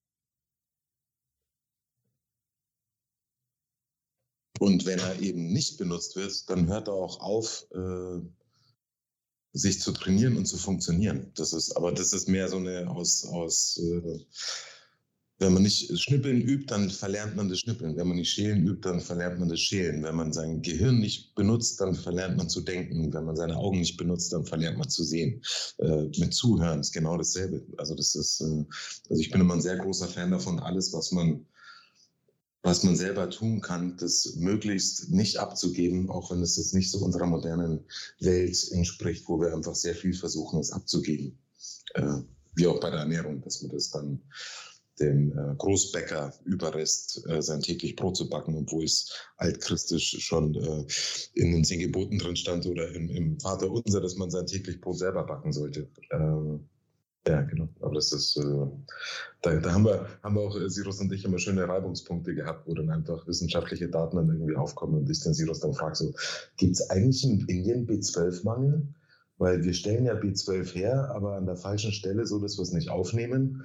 Und in Indien würde praktisch dieser, also einfach so wie Indien lebt, würde dieser Schritt ja dürfte ja nicht passieren, weil da ist auf alle Fälle müsste genug äh, B12 an den Fingern kleben und dann ist die Frage, gibt es in Indien B12-Mangel? Äh, und solche Sachen, die ich dann immer äh, frage und challenge. Ja, ich denke, das ist einfach ein weites Feld und auch wieder, ja, ähm, ne, wo man halt merkt, es gibt so viele verschiedene Aspekte. Ich denke, das sprengt dann jetzt irgendwann auch einfach den Rahmen hier. Ich möchte aber trotzdem den Podcast nicht beenden, ohne eine Frage zu stellen, die ich wichtig finde. Ich habe das ja ganz am Anfang angedeutet und jetzt kommen wir nur noch am Rande dazu. Ähm, Sie haben ja, ähm, oder sagen wir so, eine Ernährungsumstellung ist ja nicht nur in gesundheitlicher Hinsicht empfehlenswert, aber es gibt, sondern es gibt weitere Aspekte, die relevant sind. Was zum Beispiel auch ein ganz großes Thema ist, ist die Frage nach den Zusammenhängen zwischen der Klimakrise und unserer Ernährung. Und ich würde Sie bitten, darauf vielleicht noch einmal einzugehen, vor allem auf die Frage, warum eine Umstellung unserer Gewohnheiten praktisch unumdingbar ist. Ja, also das ist auf jeden Fall, ähm, ist auf jeden Fall ein sehr wichtiges Thema. Ähm, denn auch wenn gerade jetzt zu der Zeit, zu dem Zeitpunkt, äh, wo wir diesen Podcast aufnehmen, ähm, ja, geopolitisch wirklich ähm, Tragödien ablaufen ähm, mit dem Krieg in der Ukraine. Es ist trotzdem so, das darf man nicht vergessen, dass eine der größten Bedrohungen für die, für die Menschheit die, die Klimakrise ist. Das ist und bleibt so, egal welche Krisen der Mensch sich sonst noch so herrichtet ähm, und in welche, welche Streitigkeiten, auf welche Streitigkeiten wir uns einlassen, ähm, ist tatsächlich die Klimakrise was, was wir nicht aus den Augen verlieren dürfen. Ähm, ja, also ich glaube, um es auch aufgrund der fortgeschrittenen Zeit vielleicht ein bisschen kurz zu halten, ähm, wir sollten uns eine, eine Zahl ist, glaube ich, sehr, sehr wichtig. Und zwar, dass ungefähr 30 Prozent der Treibhausgasemissionen, die wir auf der Welt so herstellen, aus dem Nahrungsmittelsektor kommen. Das ist erstmal ziemlich viel. Man muss sich vorstellen, 30, also ein Drittel aller Treibhausgasemissionen etwa, das sind so 620 bis 34 Prozent, etwa ein Drittel der aller Treibhausgase, wir müssen uns mal vorstellen, wo, wo wir überall Treibhausgase emittieren, ein Drittel kommt aus der Ernährung. Und 75 Prozent davon kommen aus tierischen Nahrungsmitteln. Das ist einfach so, dass tierische Nahrungsmittel aus verschiedenen Gründen, die beschreibe ich auch alle recht detailliert ähm, im Buch, ähm, aus verschiedenen Gründen ist es so, dass tierische Nahrungsmittel einfach deutlich mehr ähm, Treibhausgase ausstoßen. Ähm, und da gibt es auch nochmal Unterscheidungen, welche tierischen Nahrungsmittel eher, nach, äh, eher größere Nachteile haben und welche tierischen Nahrungsmittel da weniger zu Buch schlagen. Also es ist vor allen Dingen rotes Fleisch, ähm, aber es sind auch andere Nahrungsmittel wie zum Beispiel Käse oder ähm, also Käse äh, tatsächlich auch äh, relativ weit oben, ähm, aber auch zum Beispiel sowas wie ähm, Fische aus Fischzucht. Also es ist, es ist über den Daumen gepeilt ist es tatsächlich so, dass tierische Nahrungsmittel einen deutlich größeren Einfluss darauf haben, wie viel Treibhausgase ausgestoßen werden. Äh, deutlich größeren, als das pflanzliche Nahrungsmittel haben. Auch deswegen eben wieder dieser Hinweis, auch da stimmt der Hinweis, den ich vorhin genannt habe, je pflanzenbasiert oder dass es eben größten, dass die Ernährung größtenteils pflanzenbasiert sein sollte. Ähm, ja, das ist so der, der Einfluss, äh, der Einfluss unserer Ernährung auf, auf die Treibhausgasemissionen. Und äh, man muss sich vor Augen führen, nur um ein Beispiel zu nennen, es gibt ganz, ganz viele Konsequenzen, die äh, gesundheitliche Konsequenzen, die aus der Klimakrise folgen. Jetzt nur um eine zu nennen. Ähm, Menschen, die schon chronische Erkrankungen haben, und das sind sehr viele Menschen auf der Welt, die werden stark unter den klimatischen Veränderungen der nächsten Jahre und Jahrzehnte leiden. Und es werden auch noch weitere chronische Erkrankungen dazukommen. Ähm, allein wenn man sich das vor Augen führt, die, viele, viele Menschen, vor allen Dingen auch ältere Menschen haben eben chronische Erkrankungen und, und die werden stark darunter leiden. Kinder werden darunter leiden, dass sich die, dass sich die, ähm, äh, dass sich die Luft, Luftqualität beispielsweise verschlechtert, dass es immer heißer wird. Es kann zu Elektrolytstörungen kommen, ähm, Erkrankungen der, der Atemwege oder Erkrankungen der, der harnableitenden Wege, also zum Beispiel der Nieren. Ähm, wir laufen da auf eine, auf eine Katastrophe zu, die wir ähm, in irgendeiner Weise abbremsen müssen. Wir können sie nicht mehr rückgängig machen, da ist wahrscheinlich die Zeit schon äh, überschritten, aber wir können die Folgen der Klimakrise abbremsen. Und unsere Ernährung spielt da eben, wie ich gerade gesagt hatte, mit diesen 30 Prozent ja, Treibhausgasemissionen eine riesengroße Rolle. Ähm, dann kommt noch der Aspekt der Wassernutzung dazu, zum Beispiel, also um, um noch einen, einen Aspekt zu nennen, ähm, tierische Nahrungsmittel, die Herstellung tierischer Nahrungsmittel verbraucht auch einfach viel mehr Wasser als die Herstellung pflanzlicher Nahrungsmittel. Also ähm, das ist das ist auch noch ein Aspekt, den man, den man mit berücksichtigen sollte. Ähm, also Rindfleisch verbraucht beispielsweise ungefähr sechsmal mehr Wasser in der Herstellung, als das Getreide tut. Und es gibt viele Menschen auf der Welt, die einfach, die einfach ähm, Durst leiden, also die, die äh, aufgrund von Wassermangel ähm, große gesundheitliche Probleme haben. Und wir nutzen sehr viel Wasser, um daraus tierische Produkte herzustellen. Man muss auch einfach sehen, die westliche Welt profitiert stark davon oder, oder ist eigentlich, die westliche Welt ist, äh, hat das große Verlangen nach tierischen Produkten, aber viele Menschen, die sowieso schon benachteiligt sind auf der Welt, leiden darunter, dass wir so viel tierische Nahrungsmittel essen wollen. Das ist auch eine Frage der sozialen Gerechtigkeit. Also spielen viele Sachen eine Rolle, warum es sinnvoll ist, ähm, auch bezogen aufs Klima, ähm, mehr pflanzliche Nahrungsmittel zu essen und weniger tierische Nahrungsmittel zu, Mittel zu essen. Mhm. Ja.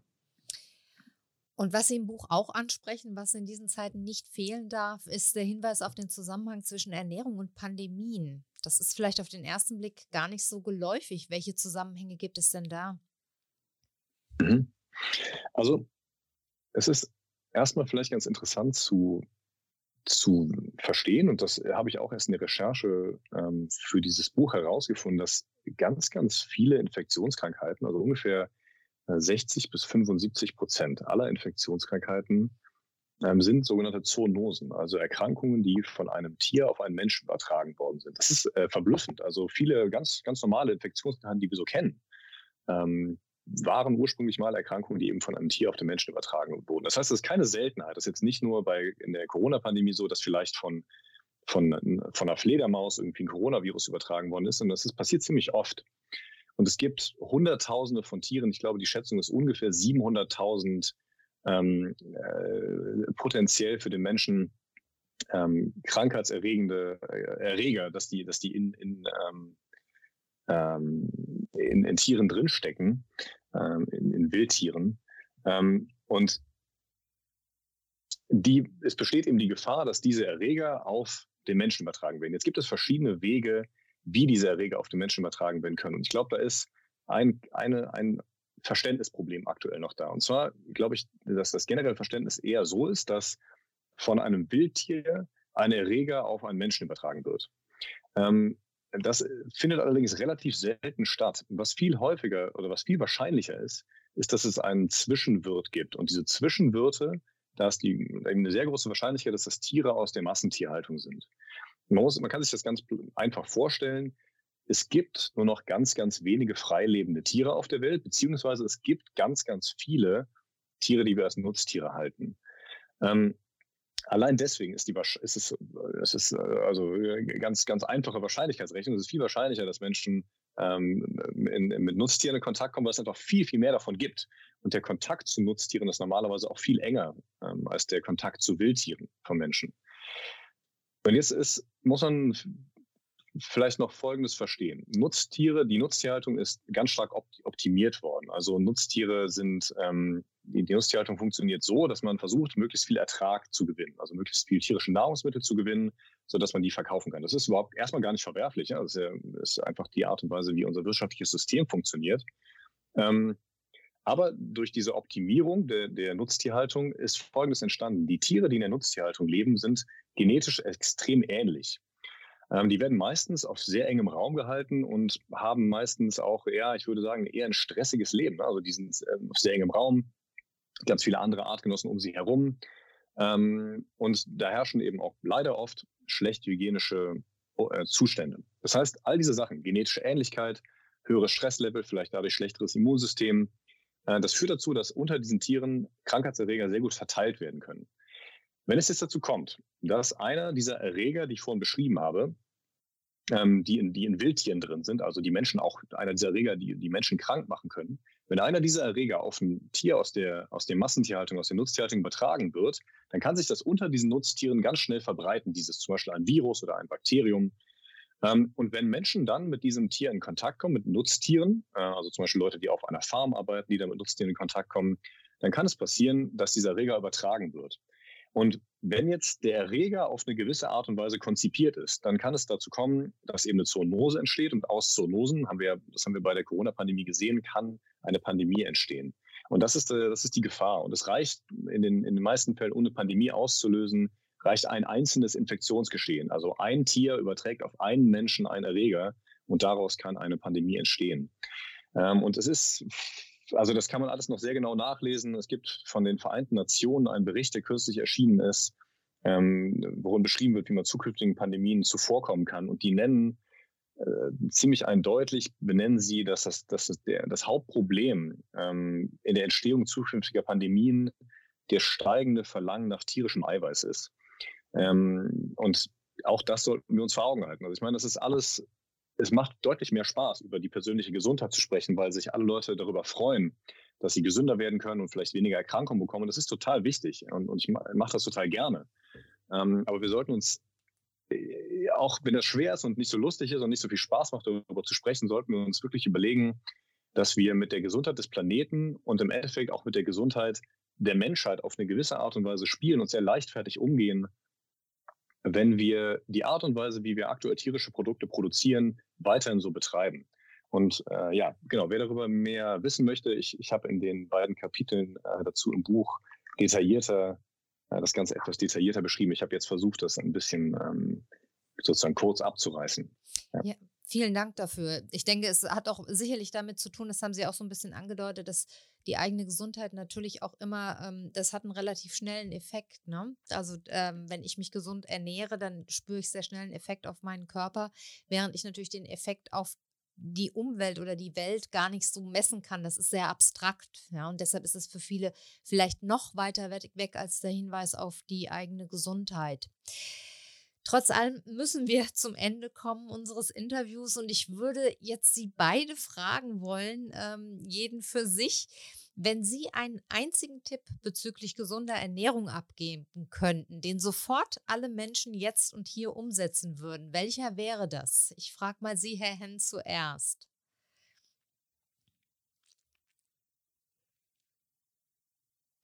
Ein einziger Tipp. Ja.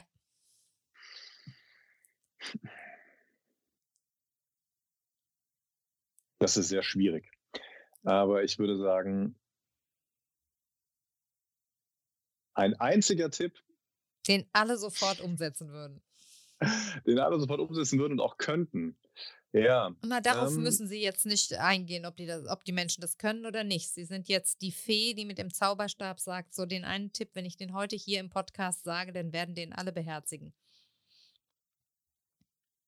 Ja, ich glaube, also das, ich überlege gerade auch, was am effektivsten wäre. Ich glaube, dann würde ich, würde ich den Tipp geben, pflanzenbasiert zu essen. Ja. Herr Göb? Spaß haben. Wunderbar. Und zu allerletzt würde ich gerne noch wissen, was denn Ihre Lieblingsrezepte aus dem Buch sind. Was müssen wir unbedingt probieren? Was dürfen wir uns nicht entgehen lassen, Herr Göb? Wow. Äh, Repollo Mexicano, äh, der, der mexikanische äh, Spitzkohl. Finde ich super, aber boah, das ist ich finde, das ist alles sensationell. Also ich bin so überrascht über das, was wir da, äh, was da rausgekommen ist in dieser Zusammenarbeit. Eine Küche, auf die ich selber alleine nie gekommen wäre. Und das ist alles so lecker. Wir haben ja alles gekocht zusammen beim Fotografen und alles durchgefuttert.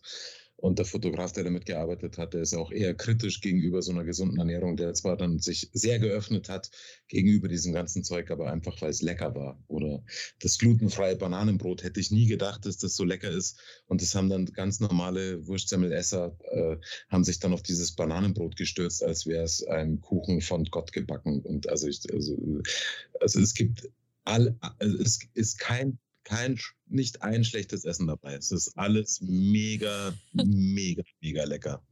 Herr Hen, was Aber, ist Ihr Lieblingsrezept? also ehrlich gesagt ändert sich das, äh, ändert sich das von Mal zu Mal, wo ich was koche. Also jedes Mal, wenn ich was koche, denke ich, das ist jetzt mein Lieblingsrezept. Und aktuell? Ähm, äh, aktuell, ich glaube, ich würde sagen, was, was, was jeder und jeder einmal kochen sollte aus dem Buch, sind das die Gnocchi. Äh, Gnocchi mit Bohnen, äh, Basilikum, Pesto und Cherrytomaten das ist, macht einfach total Spaß, selber Gnocchi zu machen. Es ist super einfach. Äh, man kann das mit der Familie zusammen machen, mit der Freundin, dem Freund, der, ich, wen man auch immer zu Hause hat. Ähm, oder man trifft sich mit jemandem. Das macht wirklich total Spaß. Und das Pesto ist unfassbar lecker. Das ist äh, wirklich ein ganz, ganz, ganz wunderbar leckeres Gericht. Ja. Gut, dann weiß ich, was ich als nächstes kochen werde, Herr Güpp. Ich kann das nur bestätigen, was der Sirus gerade gesagt hat. Wunderbar. Ja, dann danke ich Ihnen beiden herzlich, dass Sie sich die Zeit für dieses Interview genommen haben und dass wir so intensiv über das Thema Ernährung sprechen konnten. Und ich wünsche Ihnen beiden alles Gute. Dankeschön und vielen Dank für Ihre wirklich interessanten Fragen und die große Geduld. Ja, auch von meiner Seite aus ganz, ganz herzlichen Dank. Ich habe mich auch sehr über die Fragen gefreut. Ich habe mich über das Interview gefreut. Vielen Dank für die, für die wunderbare Vorbereitung, dass Sie sich so intensiv schon damit beschäftigt haben, was wir da überhaupt produziert haben. Also ja, ganz herzlichen Dank und Ihnen auch alles Gute. Ich hoffe, dir hat die heutige Folge gefallen und sie hat dir Impulse für deine gesunde Ernährung gegeben. Vielleicht hast du ja auch Lust, dich in das Buch von Sodam Göb und Sirus Hen zu vertiefen. Die Infos dazu findest du wie immer in den Show Notes. Außerdem haben wir dir dort auch die Website der Pan International verlinkt, die Physicians Association for Nutrition, für die sich Sodam Göb und Sirus Hen engagieren und die sie im Interview auch erwähnt haben. Ich freue mich über deinen Kommentar zu dieser Folge auf Instagram oder gerne auch per E-Mail. Alle Kontaktdaten findest du wie immer ebenfalls in den Show Notes. Bis zur nächsten Folge, eine gute Zeit und liebe Grüße, deine Carla.